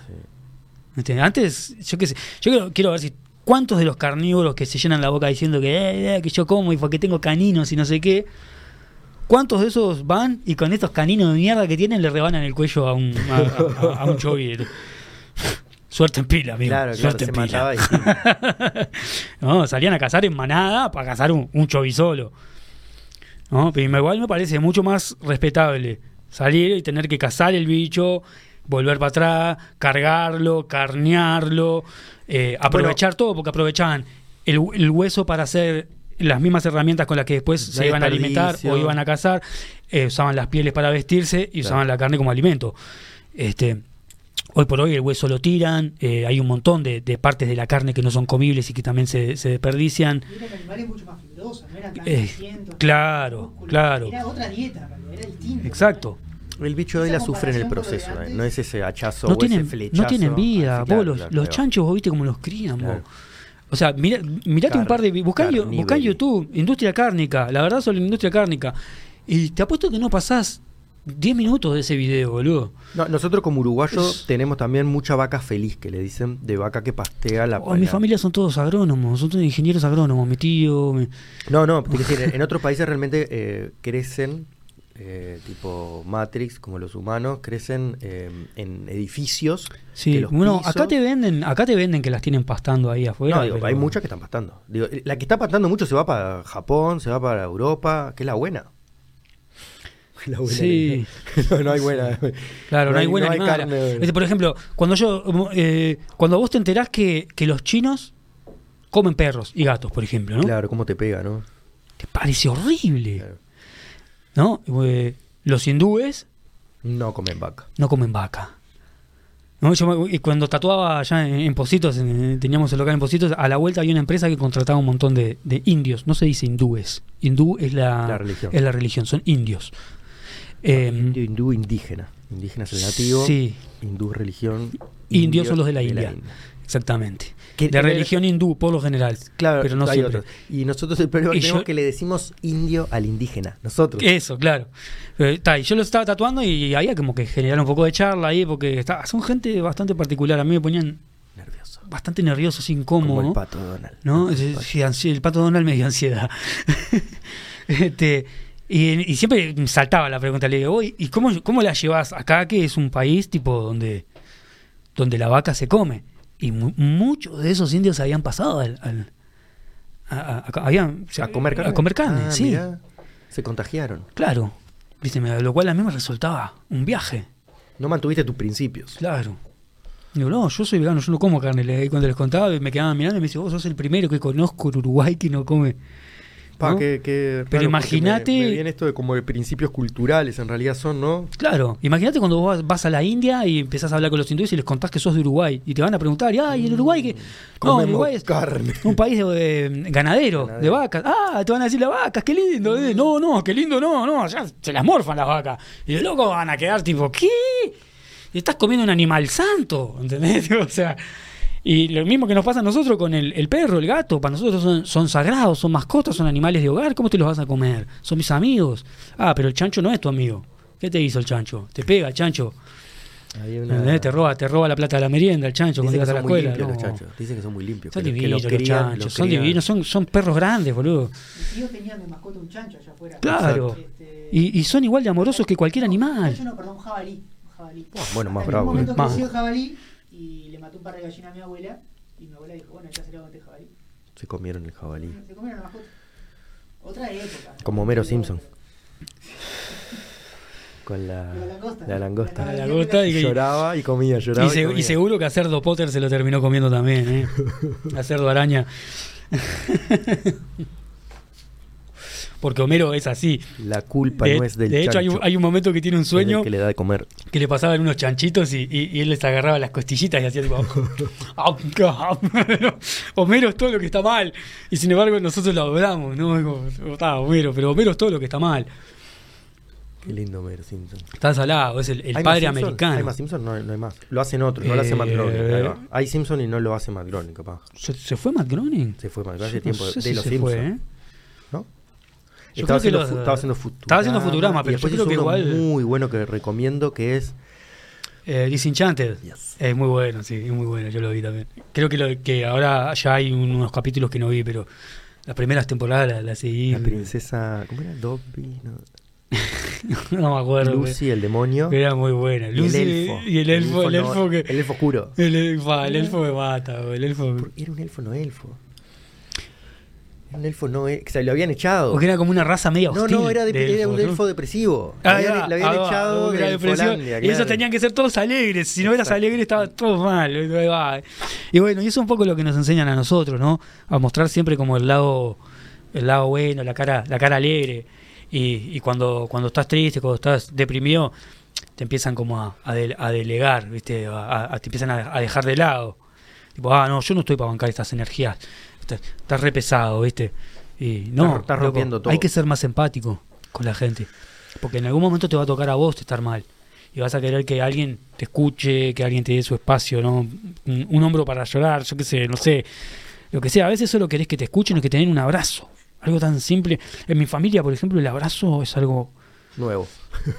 No sé si nuevo, pero es algo que no, no se No acostumbra. se daba. Yo no me acuerdo cuándo fue la última vez que, que le conté a mi madre algo que me estaba afligiendo y en lugar de decirme algo, vino y me dio un abrazo.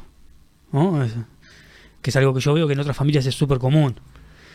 O sea, no estoy diciendo que mi madre sea una mala madre, ni, ni- no, No, por, no, todo lo una- contrario. una- Siempre tiene las palabras correctas, ¿viste? siempre tiene una solución a casi todo.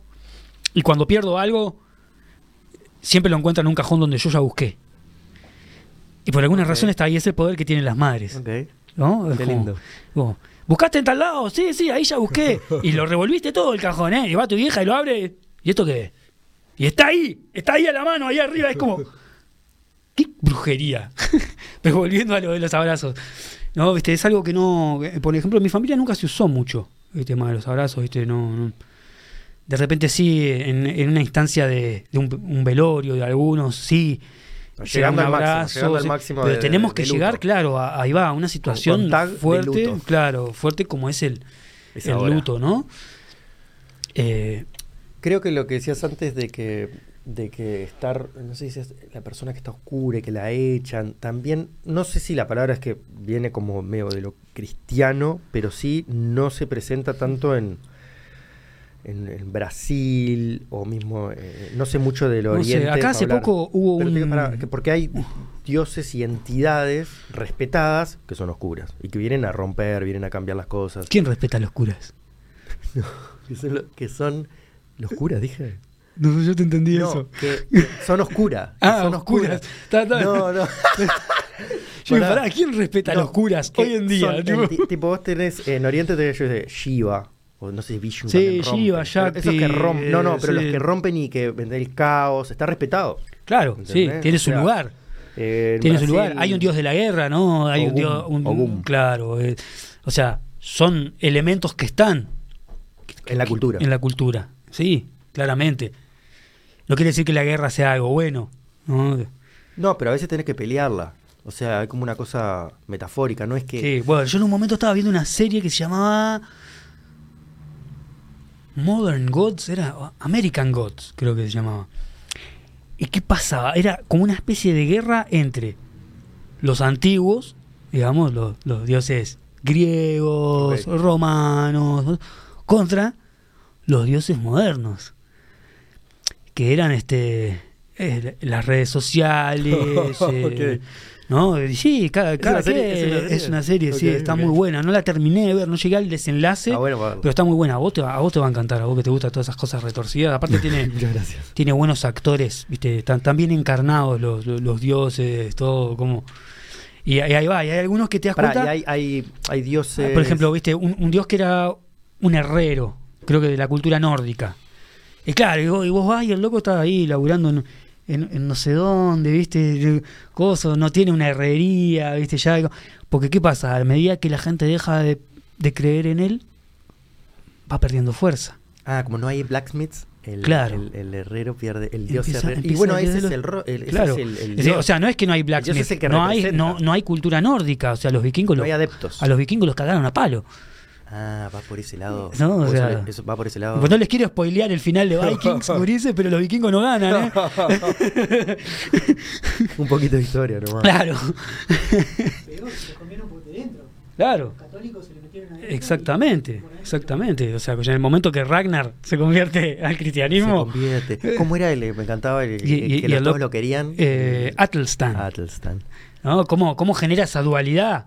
De, de, pero ¿y ¿son mis dioses reales? Ragnar se da cuenta que hay ¿Por algo qué ellos común tienen otros dioses? ¿Y por qué mis dioses no se encargaron de hacerle entender a él que sus dioses no son reales? Claro, está al revés encarado. ¿Entendés? El, el Es como, ¿por qué él puede creer en estos si, si, tipo, porque yo no creo en ellos, pero sin embargo parece que a él los dioses lo, lo favorecen y a mí mis dioses me están favoreciendo? Claro. Pero ¿qué pasa cuando entre ellos? ¿Se, Bueno, pero ahí sería se el otro es el malo, el otro es el malo. ¿Se conocen los dioses? Claro, ahí va, no, eh, ellos a- al toque dicen, la iglesia Ese es el malo. mala, ese dios no existe, ese es el dios malo, Claro. el dios que no Que existe. se hace pasar por. Claro, el Es falso un- dios. Un 13, un Lucifer.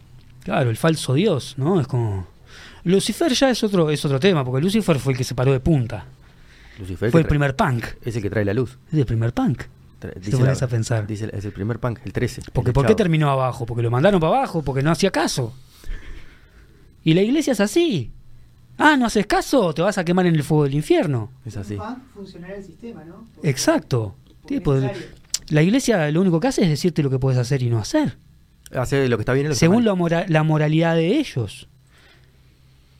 ¿No? O sea, entonces, yo tengo que, por ejemplo, agarrar y faltarle el respeto. Si sigo lo. si- no, te, este ejemplo que te voy a dar porque es una bomba. Yo tengo un amigo gay. Y le tengo que faltar el respeto a él para que no se enoje mi amigo imaginario que está en el cielo mirándome todo lo que estoy haciendo midiéndome como una varita porque si no me voy al infierno. Sí, O sea, me están pidiendo que yo le falte el respeto a una persona que sé que existe porque la tengo adelante, porque estoy hablando con ella, simplemente tiene bien, otra tendencia Que te hace bien. distinta a la mía, ¿no? Igual tus tendencias. Para satisfacer O sea, y gay sos. Multipluri. Ah, ahora tenemos todas las definiciones de que no podemos entrar porque somos viejos, pero sí, no alguien sé, que eh, yo no, no me gusta catalogarme de nada. Sí sé que no soy Multi- heterosis, como le dicen ahora. Sé que no soy heterosis. Tampoco soy, me considero una persona homosexual. multi Porque, pan ¿no? Es como, pansexual. digamos que soy, soy una persona curiosa. Eso- eso me- o sea, si me interesa, me parece que me puede gustar, lo pruebo. Y si no me gusta, lo dejo. Y si me gusta, continúo. Y Si es lo no que te debería. gustan los gays, te vas para Rusia, que dicen que en Rusia no hay gays. ¿Ves? Eso, eso, eso de, de- de que esté prohibido por ley ser homosexual. Amigo, ¿Dónde ¿Qué onda? vivís? ¿Qué año vivís? ¿qué, a, vos, a vos cuando me cogen te, te duele? Y pues no sé, ¿qué, qué onda? ¿Qué, ¿Cuál es tu problema con lo que yo hago con, con mi culo? O sea, con mi culo, con mi boca, con mi... O sea, ¿por qué no me puedo pintar el- los labios y salir a la calle sin que la gente me mire, Ese es el reprimido. ¿no? Me mire torcido, porque tengo los labios pintados. Querés hacerlo y no te animás. ¿Entendés? El querés hacerlo y no te animás es gravísimo. Porque es eso, ese, porque es eso ese. termina, eso termina mal. Eso termina mal. Era lo que Eh, decías vos, no, todos. no lo, no lo historizás, lo Claro. tenés adentro, no te das cuenta que lo tenés adentro, Asesinos, acosadores, violadores, cosas, por lo general, son gente que reprime. matan a lo que les gustaría ser él. Dicen, no, esto no se Hay puede muchísimos casos hacer, de eso. te Sí, sí, sí, sí. Bueno, unos casos raros eran estos que, porque el canibalismo creo que está prohibido, ¿no? ¿O cómo es? Bueno, sí, el canibalismo está. eh, Estuvimos hablando de esto el otro día, ¿no? De la calle, gente, de la calle. gente que se Se postula para. que se postula para Sí, hacer sí, comida por lo alguien hablamos, lo que hablaste con practica otro, lo con canibalismo. otro, conmigo lo hablé con otra persona, Sí. bueno, estuvimos tocando este tema, sí. Porque hay, hay casos. Claro, en internet hay vos pones casos. quiero que me coman la mano y otro Claro. pone quiero comer mano. Y, bueno, hace poco estaba viendo una, una serie que antes daban en ISAT. ¿Eh? Es un Tinder de canibalismo. Sí, Claro, no lo- claro, no lo un Tinder para caníbales. ¿Cómo que? Ahí, ahí tenés una idea millonaria.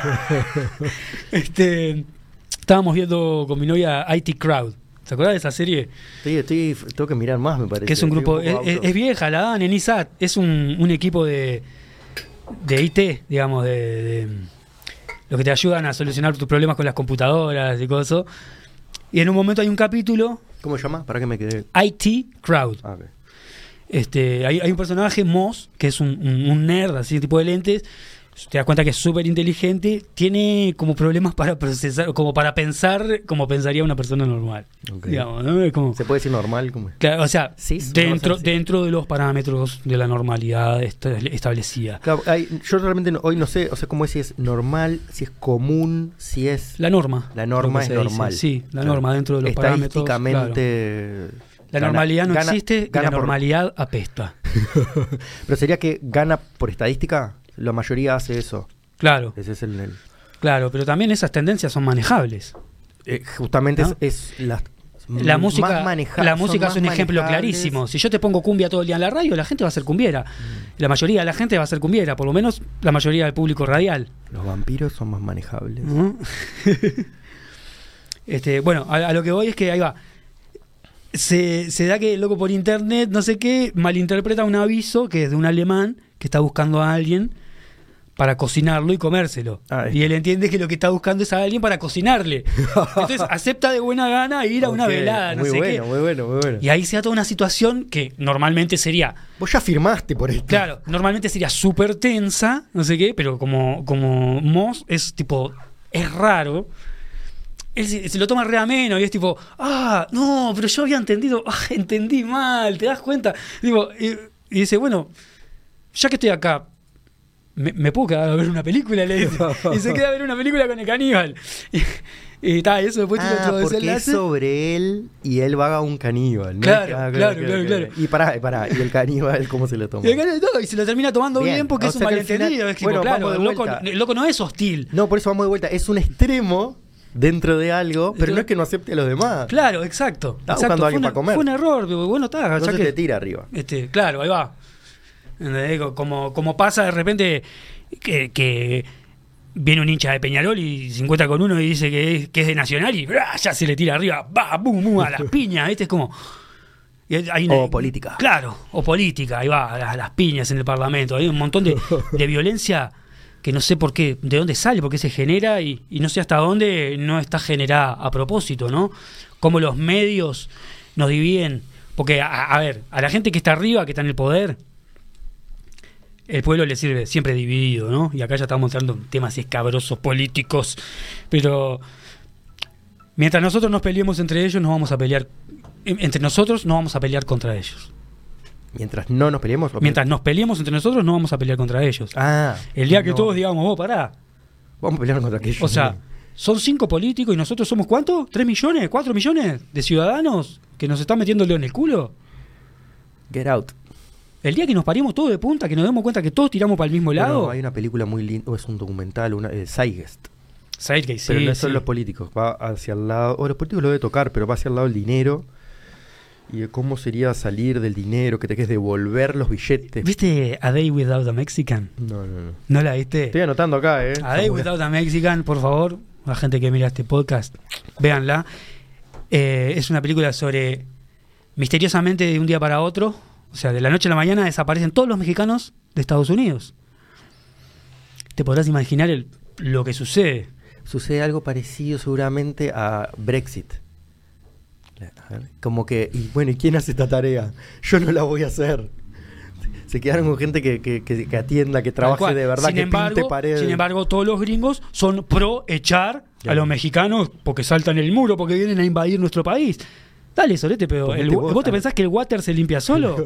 No, el water lo está limpiando el mexicano que vos le estás pagando. Y cuando el mexicano no está, lo vas a tener que limpiar vos. Pará, y es así, la, eso trata. Es exacto, claro, desaparecen todos. ¿Qué pasa? Los locos se levantan, el desayuno no está pronto, los niños no están despiertos, no están vestidos, no están prontos para ir a la escuela, el bondi de la escuela no pasa, eh, van a la estación de servicio, no hay nadie para atenderlos, van al, al, al, al- al inn del McDonald's y, y nadie, y nadie les habla por el, por el coso porque no hay nadie.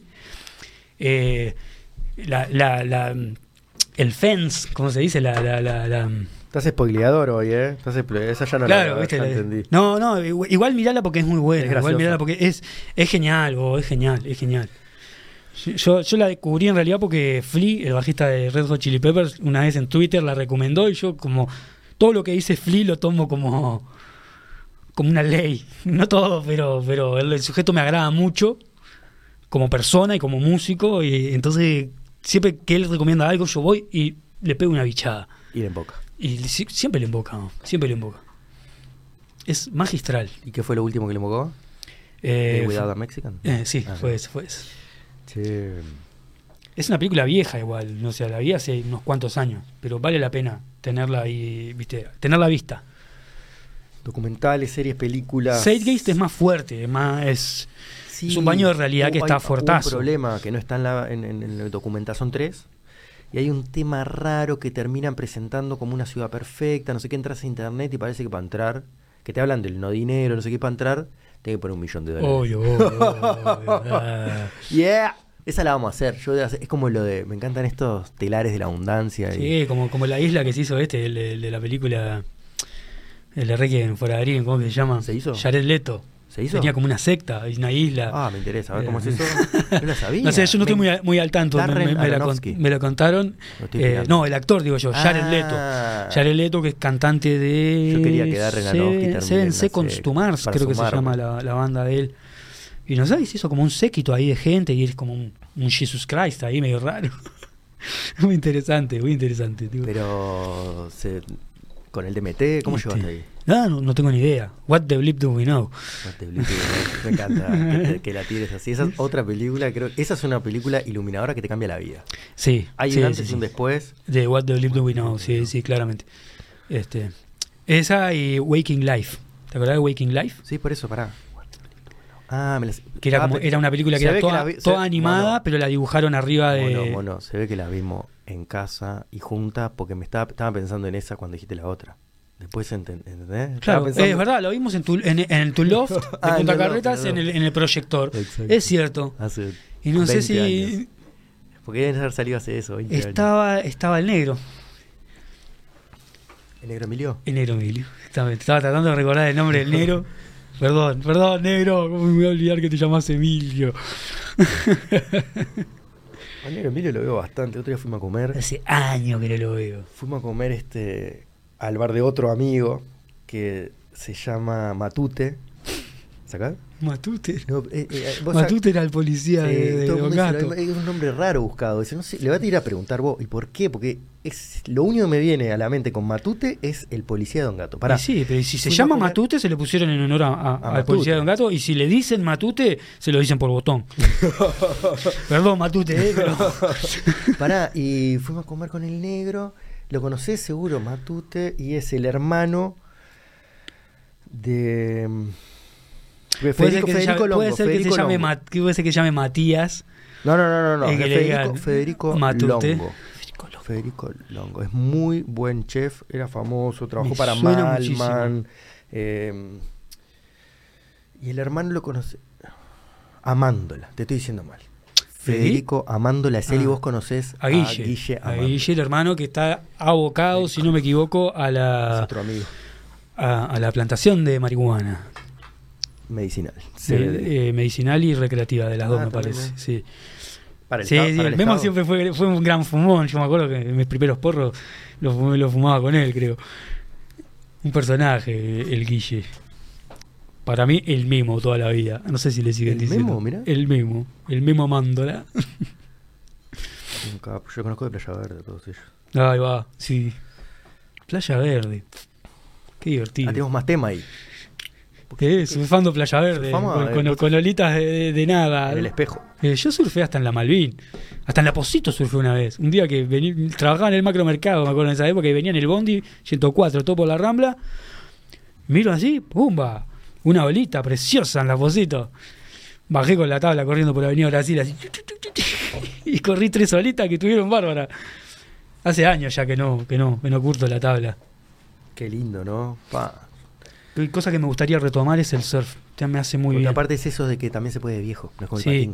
Sí, sí, y que no te pega tan tan duro, ¿viste? No, o sea, y no tenés que hacer pruebas, tipo, cosas, claro. yo compararme y correr la pared, tipo, Eh, estoy flow, feliz. Puro flow. Sí, me compraría de, hecho un buen tablón, cosa de, Sí. de que no se me escape una, ¿viste? Así. Yo, mi primer tatuaje es un surfer. Sí, es verdad, la bola 8 con el surfer. sí, te lo hizo Gabriel Calicó, me acuerdo. No, no, no, no. No me lo hice ver Kerko. Ah, la bola 8 te la hiciste en Estados Unidos. Muy bien. Gabriel Calicó te hizo el dibujo de la pared de tu cuarto. Que era el mismo. que era por yo, eso te era yo confundiste. tirando un Y, y- y el surfer de mi tatuaje. Era todo mezclado. tirando un fish brain. ¿Qué os parió? ¿Cómo te la verdad acordás, que Gabriel te dijo, ¿qué cara le ponemos? ¿Qué te... La cara del mono. Era toda la pared. Toda la pared, sí, sí. Y tenía como una, tenía como una ola, Gabriel Calicó. No, por eso es que es mi tatuaje con el otro. A Gabriel Calicó le perdí el rastro. Sé que. ¿Pero está no, tatuando? No sé si sigue dedic- o- dedicado al tatuaje. ¿sí? O sea, sé que tiene el estudio, sé que tiene gente trabajando Ah, sí, en su estudio. tatúa, claro. Yo no sé si él, eh, yo creo que ya él ya se abrió a otras ramas del arte. Siempre, él, él siempre fue una persona muy artística, ¿no? Bueno, esto lo Este, hizo con aero- aerografía en la época que no había aerografía. Claro, ¿no? claro. Cuando no- acá no existía aerografía, apenas conseguías un, un spray Claro. y salía todo mal, todo Sí. y cagabas toda la pared.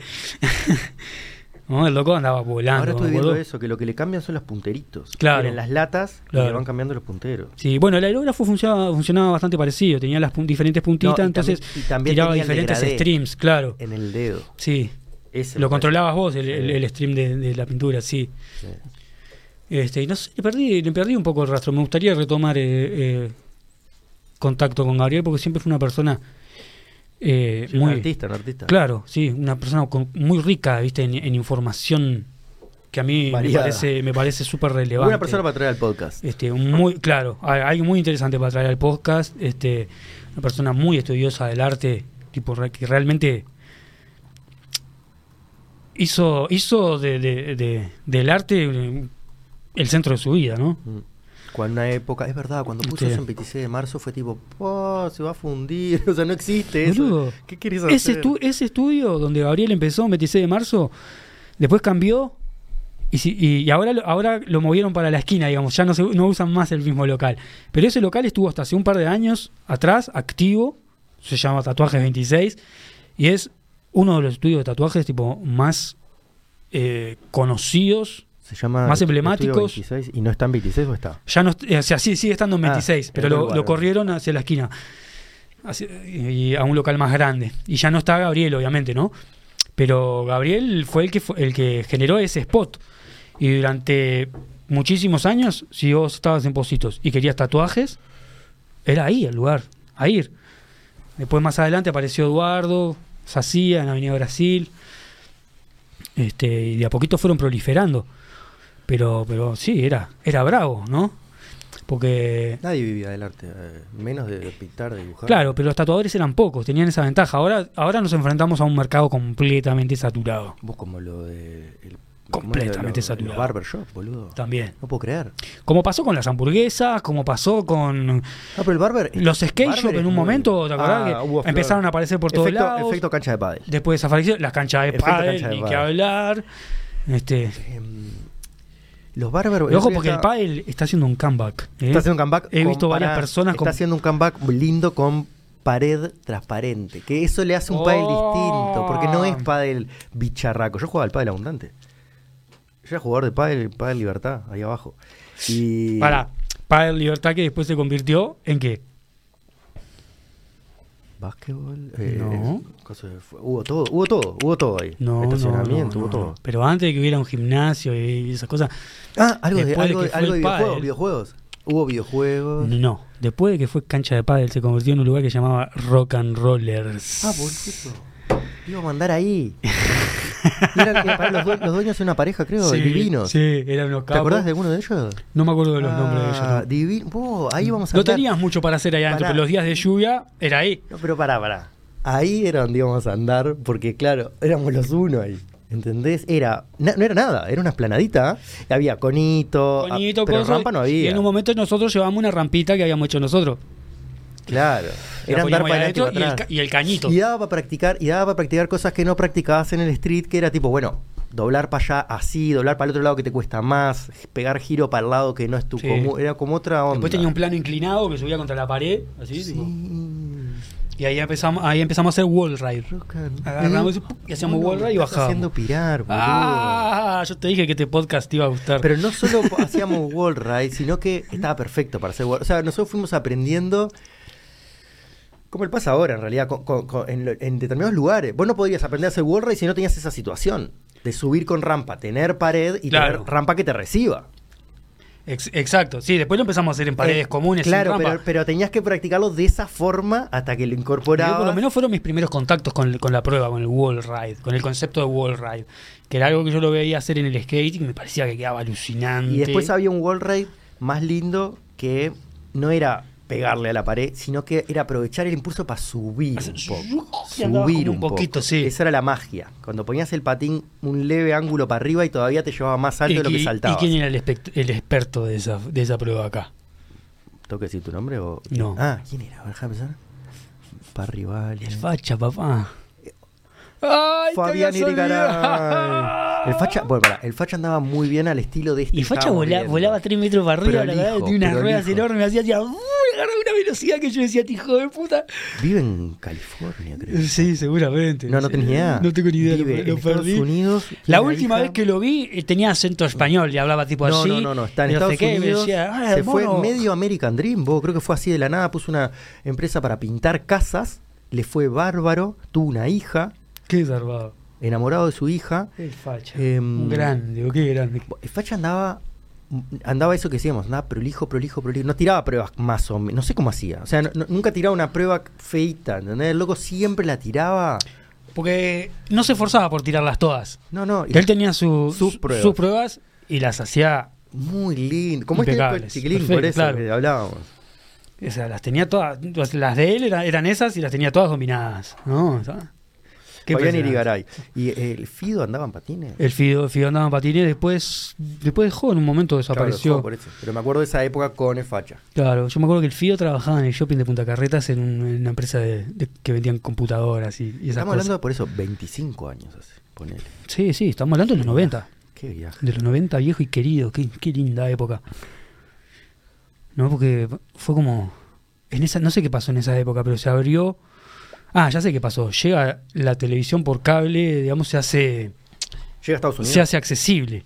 Llega a Estados Unidos. Entonces empezamos a tener acceso a ESPN, los Sex Games Ah, y verdad, a MTV, verdad. obviamente, ¿no? Tipo, Sí. MTV, que todo lo que todo lo que estaba en MTV era cool. ¿No? Tipo, y, y bueno, Beavis and Butthead, que son los culpables de que a mí me guste la música que me gusta hoy en día y, y que me Que ría opin- estaban en un sillón y, y- opinaban. claro, y que me ría como un imbécil de Bueno, todo. Eso, boludo, ¿eso sabes qué es? Show some boobs. Yeah, Just yeah, show some yeah, boobs. yeah, fire, fire. Pará, pará. Eso es lo que ahora hacen los youtubers de las reactions. ¿Qué es eso? No me he Exactamente, exactamente. Era un dibujito que hacía las reactions. Como, ahora vos sos Beavis and Butthead. Mm. Yo soy, sí. No sé quién es más and Butthead, si el que hace la reacción o yo que estoy mirando el video pelotudo Un- un ese que hizo, un tipo... tercer, claro. y te- No sé, por alguna ¿Qué- razón... qué? Pa, qué interesante que lo tenés. Me gusta ver video, reaccionar a la reacción gente, a la- la reacción a la reacción. del Claro. video. Me, yo Me voy a filmar reaccionando a las reacciones. Y hay uno que se llama Kids React, que es solo con niños. Entonces te ponen a los niños reaccionando, yo que sé, a Metallica, Iron Maiden, no sé, cosas, viste, que, que- que los niños no era de normal, su- claro, a- al cassette, al Nintendo. Y los gurises, oh, son alucinantes, oh, o sea, la- la- las las cosas que dicen, viste, cómo, cómo, cómo piensan cu- cuando les preguntan, por ejemplo, ¿qué es esto? viste, y les muestran un Walkman y un cassette, y digo, Ah, ¿Para qué serviría? esto? ¿Para qué sirve esto? Y lo miran, ¿viste? Y hay algunos que realmente atan el cabo y dicen, esto adentro tiene música. Ah. O algo, Y O esto se una- mete adentro de otra cosa para poder ver lo que tiene adentro. Hay una memoria Claro, genética. claro. No, no, que- boludo. ¿Sabes lo que pasa? Pero lo vieron en alguna peli. Son mentes sin paredes, papá. Decir que lo descubren ahí. Los niños son mentes sin paredes. Lo Nosotros descubren. estamos, nosotros tenemos ya todo el apartamento amoblado, boludo. lo descifran. Claro, tenemos todo el apartamento amoblado. Ya sabes, este, tenemos. ¿No te pasa que cuando ves una técnica nueva para hacer algo que vos durante toda la vida hiciste de una manera, quedás como. Bueno, por eso te preguntaba por la inteligencia artificial. ¿Quedas Me parece que- cara? Que, está dejando de lado eh, eh, cultura. O sea, Claro. Para mí, el- la, el- la manera de aprovechar la, la inteligencia artificial sería, por ejemplo, a, a mí hay veces que tengo ideas conceptuales y me cuesta hacerlas. vale para, para el Me- tatuaje, por claro, eso me, cuesta baj- bajarlas. em, ¿no? Entonces la inteligencia artificial hace eso y te tira una pauta y vos después agarrás y en eso que te pasó Mm, sí, haces es tu acá. propia, tu propia versión de Exacto. eso. Es un poco como copiarte a vos mismo. acceder a tu psiquis. Claro, ahí va, a tener otra visión De tu. de, lo, de, de- De tu de propia tu idea. propia idea. Es tu idea, pero te la- Exacto. Sin tener que decírsela a nadie que, que te la pueda... Antes te lo hacía, capaz que alguien te. Ah, Porque antes se lo decías a un amigo y, y tu amigo te decía, wow, sí. O, te, que ya o te- vengo. o te decía, pa, no, estás loco, te vas a fundir con eso. Y a la semana se estaba forrando con tu idea, ¿no? ¿Cuán- ¿Cuántas de esas deben haber habido? Pero no sentís que te, que te ceja un poco la, la visión, porque o sea, vos le pones al comando de la inteligencia artificial que dibuje algo conceptualmente, ¿no? Te hace el dibujo y vos después de ahí sacas ideas. Yo lo usaría en, en, ca- en el caso de un bloqueo, sume, de un, bloqueo creativo, ponele, que es algo que, que- que pasa mucho cuando vos te dedicas a un trabajo, trabajo entre comillas, bueno, no, trabajo entre comillas las pelotas, trabajo artístico. El arte también es un trabajo, entiéndanlo, apréndanlo, no sean hijos de puta. Ah, Lleva trabajo, mucho trabajo. De nuevo que no te estaba filmando. Con esa intensidad, con esa intención y. Claro, sí, el arte es un, es un trabajo y, y está bueno que se, sea considerado un trabajo. Bueno, ahora el gobierno actual, por ejemplo, quiere sacar el artístico de los liceos. Algo, que, Otra vez, no algo que sabía. costó años que entendieran que algunos gurises tienen un perfil artístico y esos gurises no van a aprender nunca eh, matemática, aritmética, eh, cosas, salvo que vos se la enseñes a aplicar en lo que ellos saben, o sea, en lo que ellos tienen la facilidad de aprenderlo. Ayer. ¿no? Eh, a mí los maristas, ¿qué me pasó? Me, todos los profesores tenían problema conmigo porque yo no sacaba un, un solo apunte. Me pasaba dibujando toda la clase. Y salvando materias como eran de repente matemática, que era, para mí siempre fue muy complicado, ¿viste? Yo recordaba las cosas. Cuando me, me agarraban y me preguntaban algo, yo tenía la respuesta correcta. Porque estaba prestando atención, pero estaba en mi mundo. Y esos dibujitos que yo hacía eran mi forma de sacar apuntes. sí, sí, sí, sí. ¿no? El cuaderno de biología estaba lleno de bichitos, habían hidras y cosas que, que normalmente yo no, no dibujaría. Ese, eh, Ayer eh, fuimos, fui a escuchar con unos amigos. eh, y hay gurises que aprenden, que aprenden así. ¿Qué qué? hay gurises que aprenden así, y sí. punto, ¿entendés? Como de repente tenés mentalidades súper rápidas que vos le dijiste una, una vez, le explicaste y lo entendió. Tenés mentalidades que de repente necesitan un diagrama. Inteligencia emocional, inteligencia Claro. artística. Un, dia- un diagrama para entender, viste, así. Cuando vos se lo diagramás y el tipo Ah, lo, yo- yo lo entiendo. ve, lo pasa a lo visual, Yo entiendo con el- lo entiende todo, lo entiende todo. Hay gente que te mira el dibujito y dice, pa, yo no entiendo nada de esto. Entonces vos le decís, no, mira, Pues- esto es así, pa, pa, pa, pa, pa, y se lo explicás de forma oral y el tipo dice, ah, claro, sí, dicho. claro que sí. O que, o que necesitas hacer preguntas. También está el tema de hacer preguntas en el medio. También, Sí. este, El otro día fuimos a escuchar al chino. A- me, me dijiste, me dijiste, ya, ya hablamos del chino del No, pero no hablamos acá, hablamos Ah, ¿no? nosotros. Lo que te iba a decir es que el chino me decía, decía eso, estábamos en la mesa, el chino no paraba. Y decía, no, yo las matemáticas es lo peor que hay. Las matemáticas y el chino es un. El chino era el más disperso, de, el chino No, más pero- disperso de la clase, el loco. Pero loco en la música. Y siempre tenía la respuesta correcta pero- igual. Pero No, vuela, cuando el los profesores- vuela, Era él que le había agarrado Oh, cuando pánico. los profesores no sé. le decían, le decían, Alave, ese quién ese cuánto, ¿qué fue lo último que dije? El chino levantaba la cabeza y decía, dijo esto, esto, esto, esto y lo otro. Después ya no te preguntaban más, ¿no? Pumba. Porque lo dejabas mal. Y lo dejaba, lo dejaba rabiando. O sea, estaba un tipo brillante, brillante. Ahí está de vuelta lo de hoy. Te quería, te quería matar, ¿entendés? Mm. Porque él no era capaz de hacer eso. Pero los profesores te hacían eso. Te hacían eso. Porque ellos no podían escuchar dos cosas eso. a la vez. ¿Cuántas veces, yo qué sé, digo, por suerte ya cuando, cuando nosotros ya íbamos, no, no se usaba el, el- el gorrito de, de- de burro, ¿viste? Cuando yo iba al jardín de infantes, sí, por ejemplo, te, te ¿Qué mandaban sería- al, al rincón ¿viste? y te cantaban la canción del burro. Cuando no sabías algo, Ah. te ponían un gorrito que con dos orejas que eras el burro de la clase. Antes te ponían la rodilla arriba de arroz. Ahí va, la rodilla de arriba de maíz o de arroz, sí. Una tortura es eso, Una boludo. tortura. Una tortura física. Estás jodiendo. Loco de mierda. No puedes más. Este. ¿No? Y, y medio que se te, te querían meter eh, eh, el, el aprendizaje a, a- a golpe de, a golpe de libro, te daban con el libro en la cabeza. Pero literalmente, ¿no? Lo mismo que el cristianismo alrededor del mundo, se impuso como a, a- a punta de genocidio, porque mataron culturas enteras, Ni aprender libros. ¿no? ¿Entendés? Los libros que dicen. ah, Quemaban los libros paganos, ¿no? O sea, Los libros. El único libro que tiene dicen la Lo verdad. que yo no digo deben ser quemados. Claro, y, y el libro de ellos que supuestamente dice la verdad es un libro de fantasía, boludo. Hay una víbora que habla, no jodas. No jodas. Y un tipo que multiplica el vino. Claro, hay dos, dos tipos en ¿No bolas. el- Dos tipos en bola que se comieron una manzana y y los echaron a la mierda. La víbora que habla y otro que convierte el agua en vino y que se muere y, re- y- y- y resurge. Que yo no sé si bien si eso es una es una metáfora a que, a que se fue de joda. eh, pasó de resaca todo el fin de y el domingo apareció, buena familia, volví. Resucité. Claro, resucité. No, yo qué sé. De esa manzana, ¿no? ¿Qué tenía la manzana esa? ¿Por Era qué? cucu, era cucu. La cambiaron. La fruta prohibida, y sí. cuco, era cuco. Yo estoy, viste, medio seguro que, que- que la Biblia está basada en algún libro anterior. ¿Viste? O en varios libros anteriores que agarraron y dijeron. Y ahora son los X-Men. Exacta- exactamente. Las tradiciones cristianas van tomando de, de otras, de otras religiones. este, que, que lo, lo que tuvo el cristianismo mucho, que, que- que se basó mucho en eso, que fue apropiarse de otras cosas. Claro, la misa de exactamente. domingos, eh, carnaval, en realidad en los rituales paganos, como carnaval. Hay, Entonces, hay, hay infinitas teorías como busques en internet. Yo leí una muy buena. una escuela de marketing. o sea, Exacto. Son los padres del marketing. ¿No? O sea, el, a- gente- hasta, hasta donde mi conocimiento llega, Los dioses son los padres. el marketing lo inventan los romanos. ¿Y no son los mismos que inventaron la iglesia? Se hizo un silencio lapida- Cerró, cerró, lapidario. Cerró. Dios me hace ¿no? de, de estar en ¿No? en Edad Media, ¿no? Los primeros en aplicar el, el af- el afiche, la publicidad, fueron los romanos. Y de repente iban a una iglesia con vitrón, con panes de oro. ¿Cómo no vas a sentir la presencia de Dios si ves esa majestuosidad?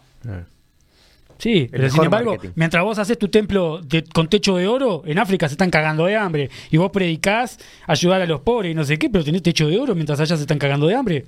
Mm, a mí no me siento. No, no me Hay, hay una versión de, de ceremonia, porque eso sería ¿no? el tema de la ceremonia de que era con plantas del Amazonas, pues, plantas Aquí tienes el cuerpo de Cristo y te la ponen en la boca. Y, ¿Qué parte del cuerpo me estás metiendo en la boca, Sorete? Dale.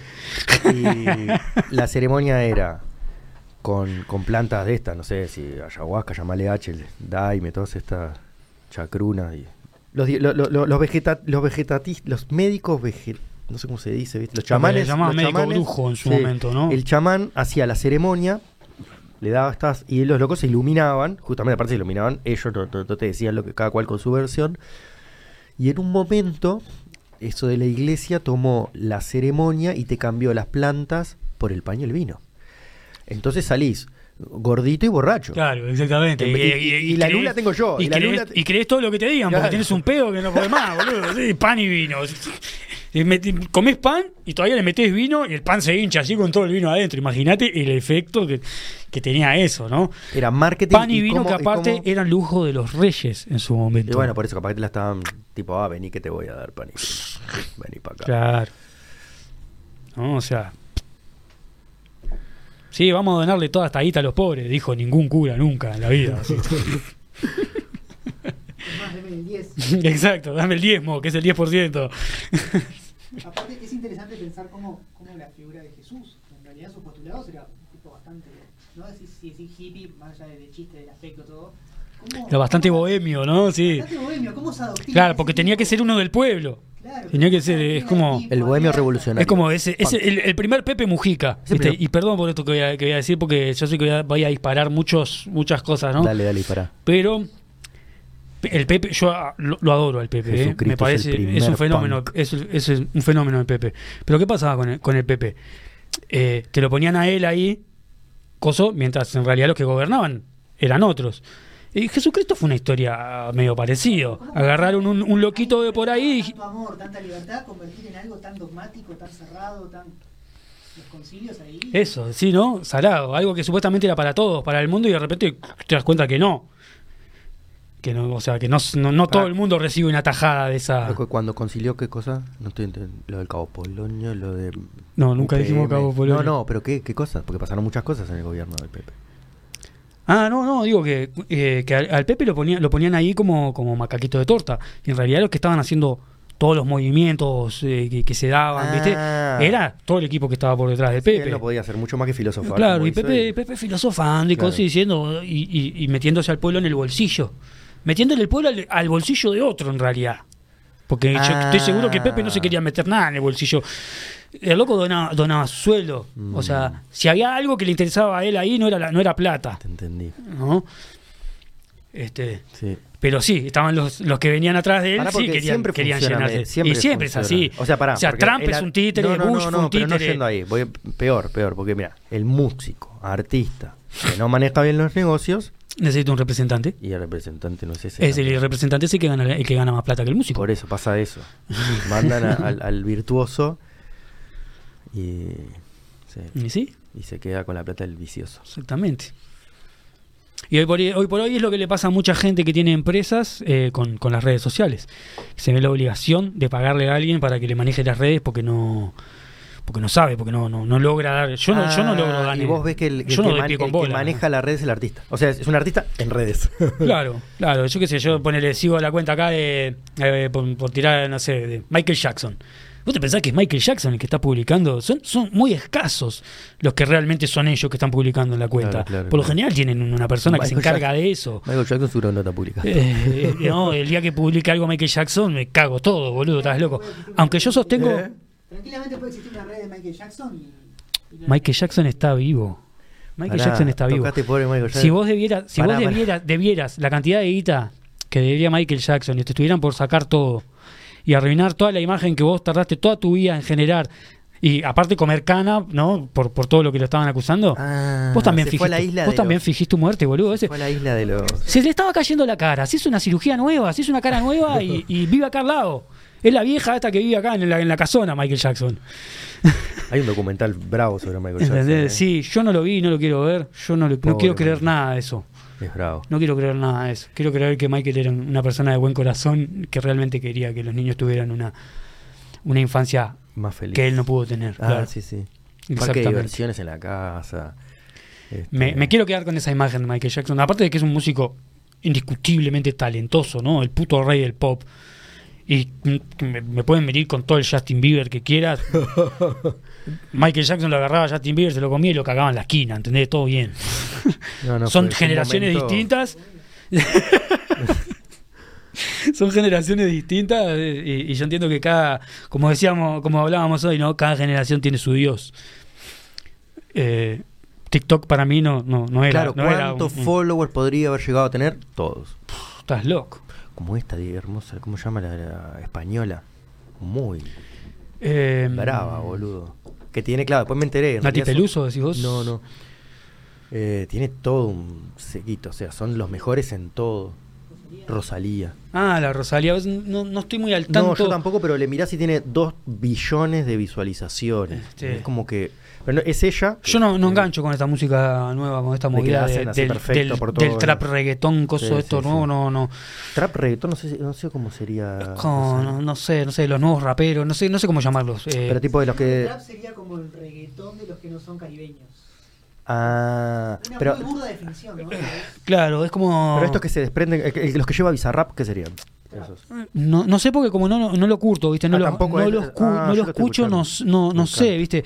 Pero yo cuando digo el trap reggaetón me refiero a eso que es como, como rap, pero no es rap porque tiene un montón de autotune en la voz. No, el tema del autotune. Y a su Ah, vez ese es el tiene eleme- elementos de la música eh, tropical, como el reggaetón, la cumbia, Sí. eh, y todo en un contexto, digamos, eh, ¿cómo decirlo? Conurbano, ¿no? O sea, no son chetos. Periferia. Claro, no son chetos, bling bling, cosas, o sea, son gente de, de pueblo. Ahí va, que, Pero no underground, no underground. Decís, claro, no, yo no entendí. Este, son, eh, Eh, yo qué sé, decirle villero, decirle, no sé, ¿viste? no me gusta, a mí me suena, eso, todos esos, esos términos me suenan súper despectivos, ¿viste? No quiere decir que vivir en la villa sea algo malo, pero eh, la gente cuando dice villero lo dice manera, sí. ah, estás re villero, ¿viste? Bueno, Como, pero ponle tu intención, como vos este, ponele la tuya. Ahí va, es eh, eh, gente, gente, de, de- gente de, calle, ¿no? o Sí, sea, con calle, calle de tierra. Por decirlo, va, calle de tierra, esa es la, Sí. acá no, no vienen a pavimentar, ¿viste? claro, no, calle de tierra, ¿eh? barrio jodido, gozo, creyendo en un, en un contexto eh, socioeconómico complicado, difícil, bajo, donde tenés que pelear muchísimo pa- para, para llegar a, a- Barrio obrero. ¿no? ¿Viste? Si bien hoy por hoy es mucho más accesible que hace 10 años comprarte un micrófono, una tarjeta de sonido y una computadora, Puede parecer uno que, claro. claro, no quiere decir que sea algo que, a lo que todo el mundo tiene acceso. ¿eh? Mucha o gente la tiene- seguridad de esos barrios Claro. para también cuidarlo. Exacto. Y yo creo que Sí. un poco está esa, esa movida, capaz que me estoy re equivocando, ¿eh? capaz que estoy diciendo No, cualquier pero bien, divague. yo también, yo también. capaz que me pero como como como como todas como casi todas las movidas eh, eh, nacen de forma este nacen del under ¿no? Por El- eso el- yo dije, and- eh, el, muy underground. el- el punk por ejemplo nació de una manera y hoy en día es otra cosa hoy tenés pop punk eh, punk hardcore punk melódico punk reggae punk ska Mm. punk punk Claro, punk decíamos, punk no punk punk con grasa ¿entendés? tipo eh, se, se- se va ramificando y en un momento capaz que pierde No, un poco revés, la, esencia original Se va ramificando y al revés, después baja, se suman. Es como que en vez de ramificarse. También puede, puede pasar también a la inversa. Pero, pero no sé, es como, como, como todo. Es la, la voz del pueblo de esta generación. ¿No? Yo qué sé. En mi caso, de repente acá. Por eso me llama la atención que digas que no lo escuchás. Claro, a, ni- a nivel local, de repente en nuestra, viejo, en nuestra época, no sé, ¿qué te, te puedo decir? Eh, De repente la voz del pueblo era... Pero no era dos es- minutos. Sí, dos minutos en Argentina. Ah, Acá ah, serían ah. los Buitres, la Trotsky, ¿no? Claro. Cosas que, bueno, todavía siguen ahí en la vuelta. A mí nunca me gustaron, pero eran como lo- los embanderados, ¿viste? De, de vamos la juventud, vamos para adelante, ¿viste? Eh, en dictadura creo que, bueno, tenías bandas como, como Cero, por ejemplo. Ay, no me está saliendo justo ningún... Que en una época jodida pa- para, para expresarse la dictadura acá, ¿no? El- todo el tema del pelo largo, el rock and roll, estaba todo mal visto, o sea, para adentro, amigo. Te mandaban a guardar y andás a ver si volvías a aparecer. Había que Este, cantar, ¿eh? Claro. Y donde estuvieras cantando algo ya medio, medio sospechoso, ¿este qué está diciendo? ¿Este está diciendo que los milicos putos qué? Bien, pum, pumba para adentro también. Y donde dijeras algo que a alguien no le gustaba, pumba para adentro también. Viste, patada y para adentro. Bueno, el que construyó esta casa cantaba el Hipólito. Jorge, Acá escondi- escondían tupamaros de algo de eso. Hipólito ¿no? acá.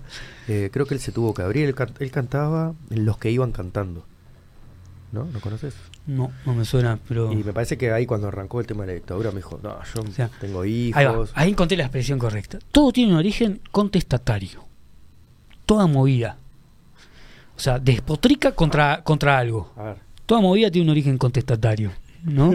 O sea, contra el gobierno, contra la violencia, contra los vegetarianos, contra los carnívoros, contra los viejos, contra los jóvenes. Eh, y eso es lo que hace que esa movida se termine convirtiendo en la voz de muchos. ¿No? Hoy por hoy son estos gurises que- del trap. Mm. Que anda que, yo qué sé, a, a mí cuando era más guacho me hubiera encantado hacer un tatuaje en la cara. Obviamente, me- hacerme un tatuaje en la cara hace 10 años era autocondenarme a no conseguir un puto laburo el Ah, resto de mi vida y tener que, que- que hacer malabares para llegar a fin de mes. Hoy te contratan todas las Hoy productoras. por hoy, no sé, si te- no sé si te No, no, contratan pero- todas las productoras, pero, pero pero, ahí va. ¿Entendés? De repente, Publicidad. ¿Que ¿Te gusta eso? Bueno, tenés esa estética, sabes que entonces tú, tu nicho va por ahí. Sí. Vas a ser trapper, vas a ser reggaetonero, Sí, sí, sí. vas a andar ahí en esa vuelta, en esa movida. No, o so- o y con un golpe de suerte, pumba, No, alguien te ve, dice esto me gusta. representás a, a- a- te vas de vuelta a un extremo, representás artísticamente una movida power. Claro, ¿Entendés? claro. O sea, no es que tipos. Capaz que el metalero también lo ven caminando y dicen, Um, po, este es medio Una cómplice. movida No, contestata- contestataria, Sí, sí, ahí ¿no? va. Porque los, Sí, los- hippies, ¿no? los, Beatles. En un momento se embanderaron con, con, con el hippismo y, y la paz. Este, después, y, y- y de hecho, predicaban a favor del LSD hasta que tuvieron un medio que un mal viaje y dijeron, "Oh, no, no, no, No es solo- no va más, claro, y ahí cambiaron un poco la temática, pero siempre mantuvieron el tema de, de la paz y de, ¿Eso y qué, de- qué y de época? Porque predicar. yo pensaba que le dieron hasta el final, la verdad, serte sincero. No, no, Pero no. tipo para hay un momento. Hay un Revolver. momento, claro. Tenés, tenés este Rubber Soul, eh, Yellow Submarine, Sí, que, sí, que en realidad es este mm, Sgt. Pepper's eh, Lonely Heart Club Band, ¿no? Ese es el, el disco, el, ¿no? el nombre. Sgt. Peppers y, Magi- y mi favorito, el Magical Mystery Tour. que, uf, Ese, era, era antes, Magical, antes. era Mystery y era era Tour. Era Tool. Dios Pero mío. Tool. Este. Y bueno, pa, y en los Beatles. De los Beatles podemos entrar en, en un No, montón sí, de, cosas, ¿no? Eh, yo, para, yo soy de las personas que creen que, que Paul McCartney no es Paul McCartney. O sea, el Paul McCartney que tenemos actual no es quien dice ser y que Paul McCartney muere en un accidente automovilístico en el 86. Oh my god. Pero ahora, en pleno auge. No se fue a la isla con Michael Jackson. no, no, no, no. Murió. La historia es. eh, busquen después en internet si le Ah, quieren que les huele la sí. cabeza eh, el último diario de George Harrison. El último diario de George Harrison es un cassette mm, que llega a manos de un periodista a posterior de la muerte de George Harrison, con una voz que dice ser George Harrison y que tiene todo esto para contarle. Mírenlo. La cuestión es que de lo que empieza es que el Paul McCartney no es quien dice ser y en realidad él muere en el 86 en un accidente automovilístico Ah, después de haber tenido una discusión con John Lennon, se va enojado en el auto, no sé qué, en un Aston Martin, no me acuerdo el modelo, eh, levantan el camino una piba que estaba haciendo dedo, la piba se da cuenta de quién es, se enloquece y lo hace perder el control del auto y él se hace mierda. ¿Para cómo sabemos eso? Porque a lo largo de toda la discografía de. Pero aparece la lo- ah, esa- No, ah. no, no. Eh, todo esto lo cuenta esta voz que supuestamente es George Harrison. Eh, entonces te empieza a tirar todas las pistas, porque por- según lo que dice George Harrison, eh, Lennon queda obsesionado, porque se había peleado con Paul McCartney antes de que él se fuera. Ah, queda. Entonces queda obsesionado y quiere... por culpa mía. Eh, no, no sé si por se siente culpable o qué, pero la KGB está involucrada acá. Ah, bueno. Aparece un tal Maxwell, que es la KGB, que le dice, loco, esto no puede salir de acá. Dame el O cassette. sea, estamos en pleno, o sea, todos vimos lo que fue la Beatlemanía. Mares, mares de, de eso. Imagínate si en esa época te dicen, se murió Paul McCartney. Claro, no, no, no, no. no. Suicidios, Dímelo. suicidios Cristo. masivos, cosas, iba, iba a desa- a desatar un montón de cosas, ¿entendés que no? Necesitamos a Cristo. Que Violencia, re- ¿entendés? lo resuciten. ¿no? De- bueno, la- entonces se involucra la KGB el y el gobierno americano, no sé qué, y mantienen todo esto oculto. Eh, John Lennon, en su afán de hacerle saber al mundo la verdad, empieza a esconder mensajes dentro de, de los discos, en las letras, en los Ah, y artes. ahí vienen. Y, y bueno, está. Y ahí, Escuchen empieza, esto ahí empieza la explicación, que yo la única que te voy a tirar es que la tapa de Sgt. Peppers es nada más ni nada menos que el funeral de Paul McCartney. What the fuck. ¿Te acordás de la tapa de Sgt. Peppers? Y ahí viene. Ponémela. Sí, ponémela- me acuerdo. no, Había una cosa poneme la, circular. ta- poneme la tapa. Para circular este con flores y. sí, sí, me acuerdo, Eh, sí. es, es claramente el- un funeral. ¿No? Y ahora voy a tratar de recuperar, de, de recordar un poco lo que, lo que dice acá en esto, pero véanlo, véanlo, porque eh, yo soy, fui fundamentalista de los Beatles toda la vida y este coso me, me plantó la semilla de la duda y lo he compartido con muchos fundamentalistas de los Beatles y, les he plantado la semilla de la duda. Querido Waldo, Ah, si lo estás viendo, Lo, lo circular es, un, es un O sea, es un bombo. Lo que dicen acá es, ahí va. Todas estas personas que están ahí atrás, que son personalidades famosas, ¿no? Tenemos a Marilyn Monroe, a Bob Dylan, este, Ah, boludo, nunca había prestado atención. son las personas que a Paul McCartney le gustaría hubieran- que hubieran estado, Está Marilyn Monroe allá a la Sí. derecha, nunca la había visto. son las personas que le hubieran gustado que, que estuvieran en su funeral, a Paul Ahí, ahí McCartney. perfecto. ¿no? Después eh, hay mm, Claro, va más Hay, algo, hay, hay una parte del logo este que si lo simetrizás tiene un mensaje, no me acuerdo bien, después, o sea, véanlo porque vale la pena. Y, ¿esta es la tapa completa? No.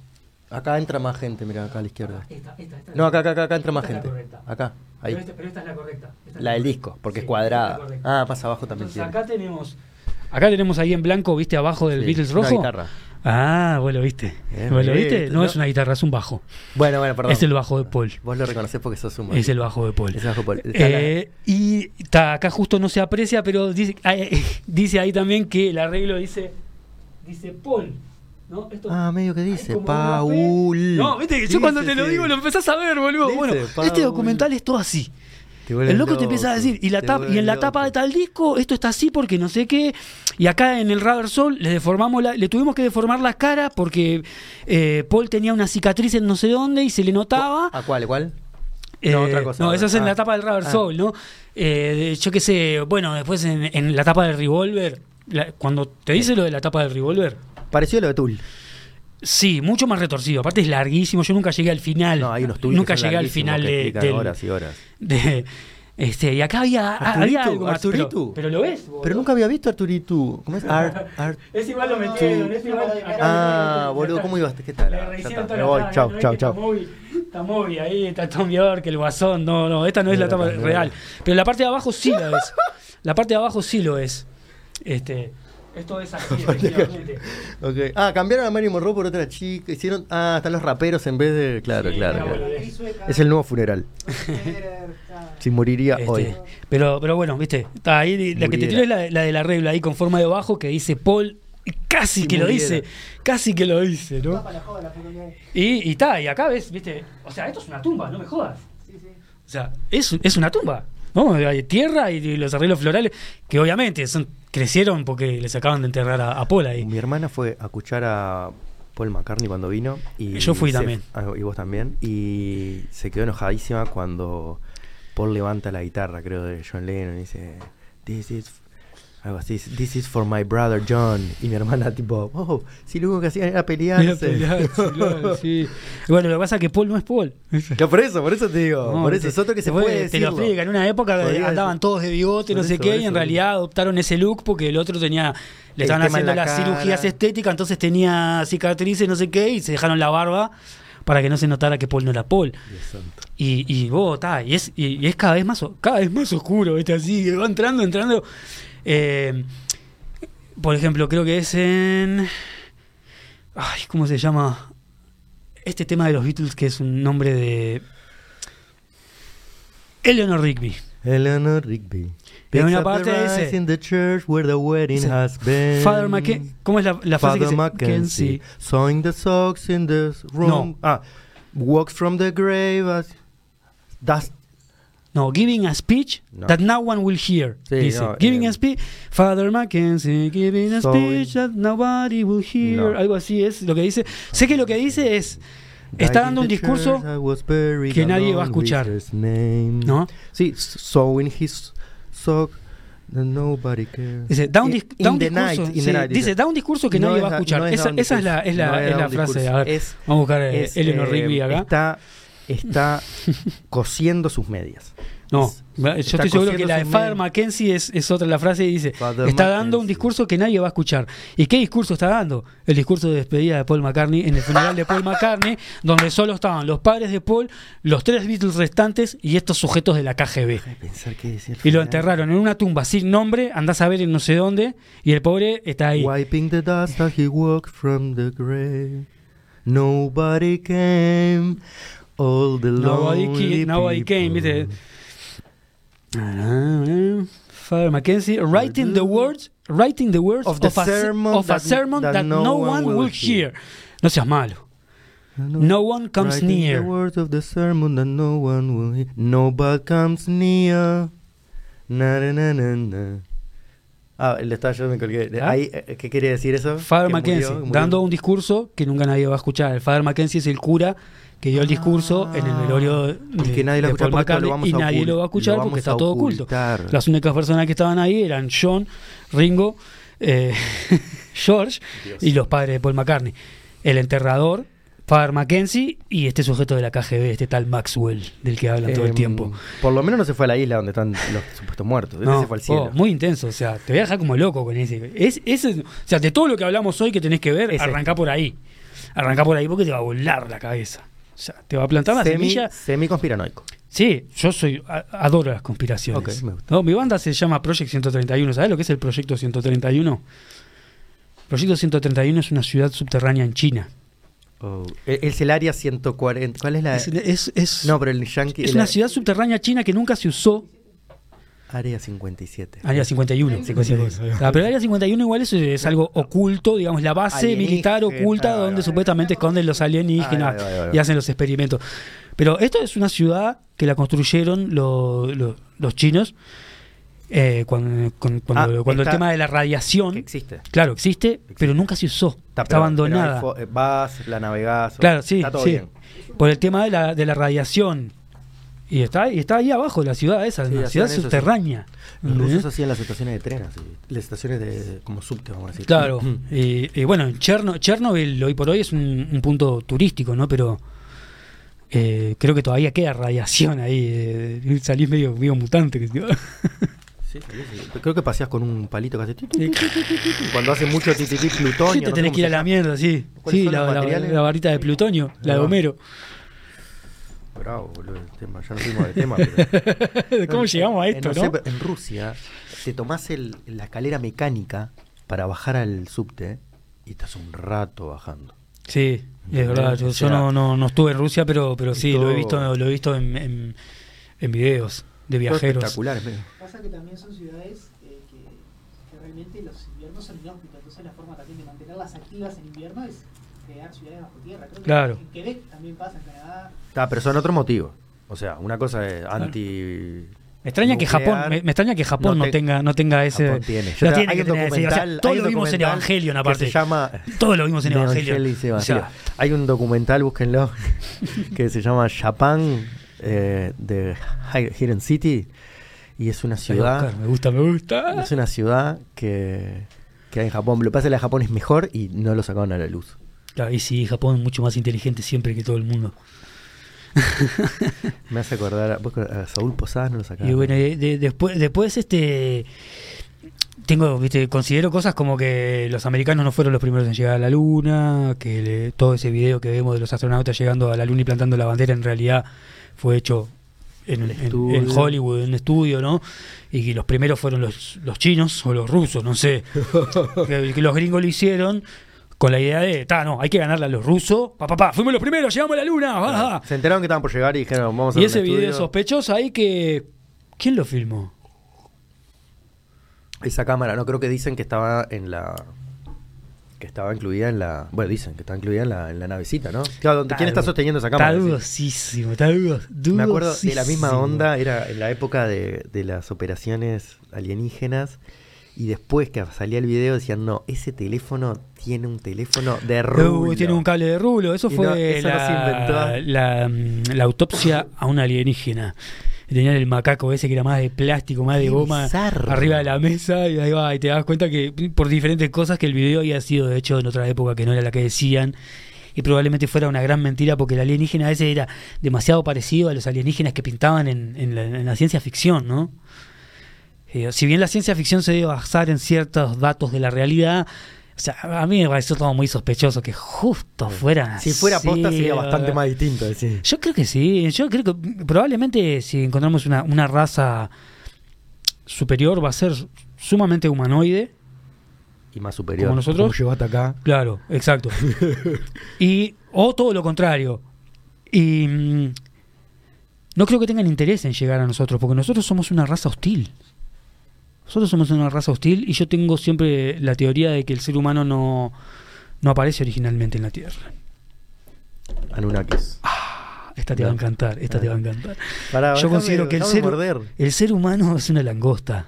What es como la langosta. Bueno, eso lo dicen muchos. Somos una peste, vamos de planeta en planeta, consumimos los recursos y los últimos que quedan con un poco de guita se hacen una nave Y y se van para otro y repiten el ciclo.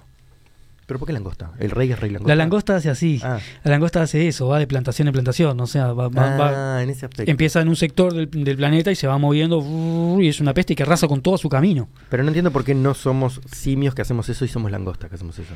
Somos simios Eh, que hacemos no, eso. dijo, dije langosta eh, por, por el, eh, me refiero al, funciona- hace, funcionamiento. Ah. claro. Somos ¿no? un bicho Como- que se come todo y se va. Como cuando hablas de mentalidad colectiva es imposible no mencionar a las hormigas, por ejemplo, ¿no? Bueno, tipo, ahí va. Eh, somos un depredador Mm. que hace eso, va y todo lo que está a su camino lo destroza, lo absorbe, lo usa para su beneficio y cuando no hay más nada, se las pela. ¿Viste la nueva esta Dune? Que de nueva no Eh, tiene Dune nada. no es nueva, No, que de la- no sí, de, la, nada. de la especie, ¿Viste de la, la especie, sí. No vi la nueva, no vi la nueva, vi. Ah, vi la, origi- vi la pelos de original. punta. Vi la original y me, y encantó. O sea, es Porque una- todo eso nuevo 4K, cosas, los tra o sea, te deja de Ah, sí, de me imagino, los gusanos deben estar de más. Bueno, los gusanos más a lo lejos creo que los ves, ¿sabes? Y es la primera, creo que Ah, es una... qué poronga. Se, creo, no me, o sea, vi, no me acuerdo de ver el gusano tan gusano y de... Para, hay cosas raras de la peli, no sé si vos... Porque sí, hay una original, otra que quiso ser... Eh, Jodorowsky quiso hacer una y no salió. Hay un documental sobre eso. Claro, no eso- salió. eso es que originalmente la iba a hacer Jodorowsky, la sí, película. Y, y no, o sea, está. No, de la ciudad de Japón es mentira, pero que Jodorowsky quería raro hacerla. Jodorowsky. Sí, quería todo demasiado mucho. Estaba Dalí, estaban todos ahí adentro. Pero la ciudad de Japón es mentira. La tiraste ahí a ver si, me- a ver si la escuchaba.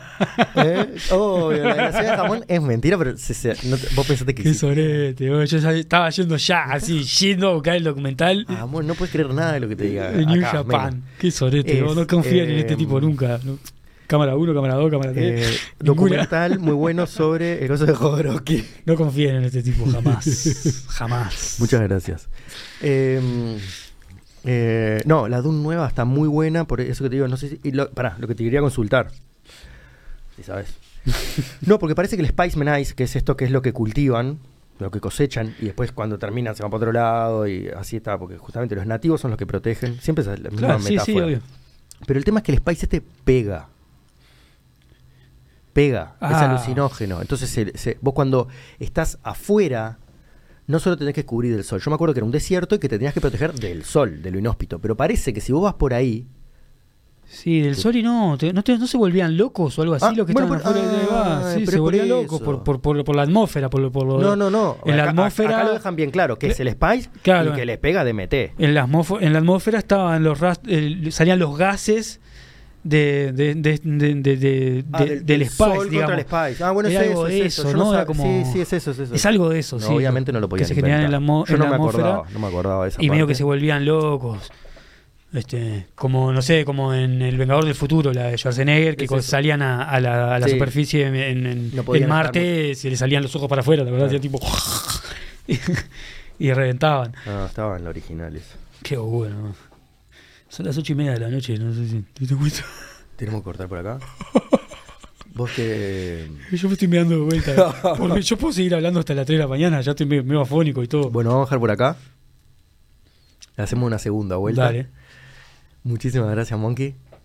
Gracias a vos por invitarme. Mucha data para seguir. Este, tenés para rato, tenés para hacer como tres programas de, de podcast con este, ¿eh? No, no, no, este es el primero. Ah, Eh, una eh, cosa, la tenemos que consultar porque este iba a ser una prueba. Pero lo dejamos. Es el primer episodio. dale gas, dale gas. No sé si soy la persona suficientemente conocida como para hacer el primer episodio, pero bienvenido, un bienvenido placer, sea. un gusto, un honor. Te quiero mucho. Muchas gracias. Vamos que a lo que quieras, me encanta. Cuando quieras vuelvo. Vamos arriba. Chao, chao. Gracias. Adiós.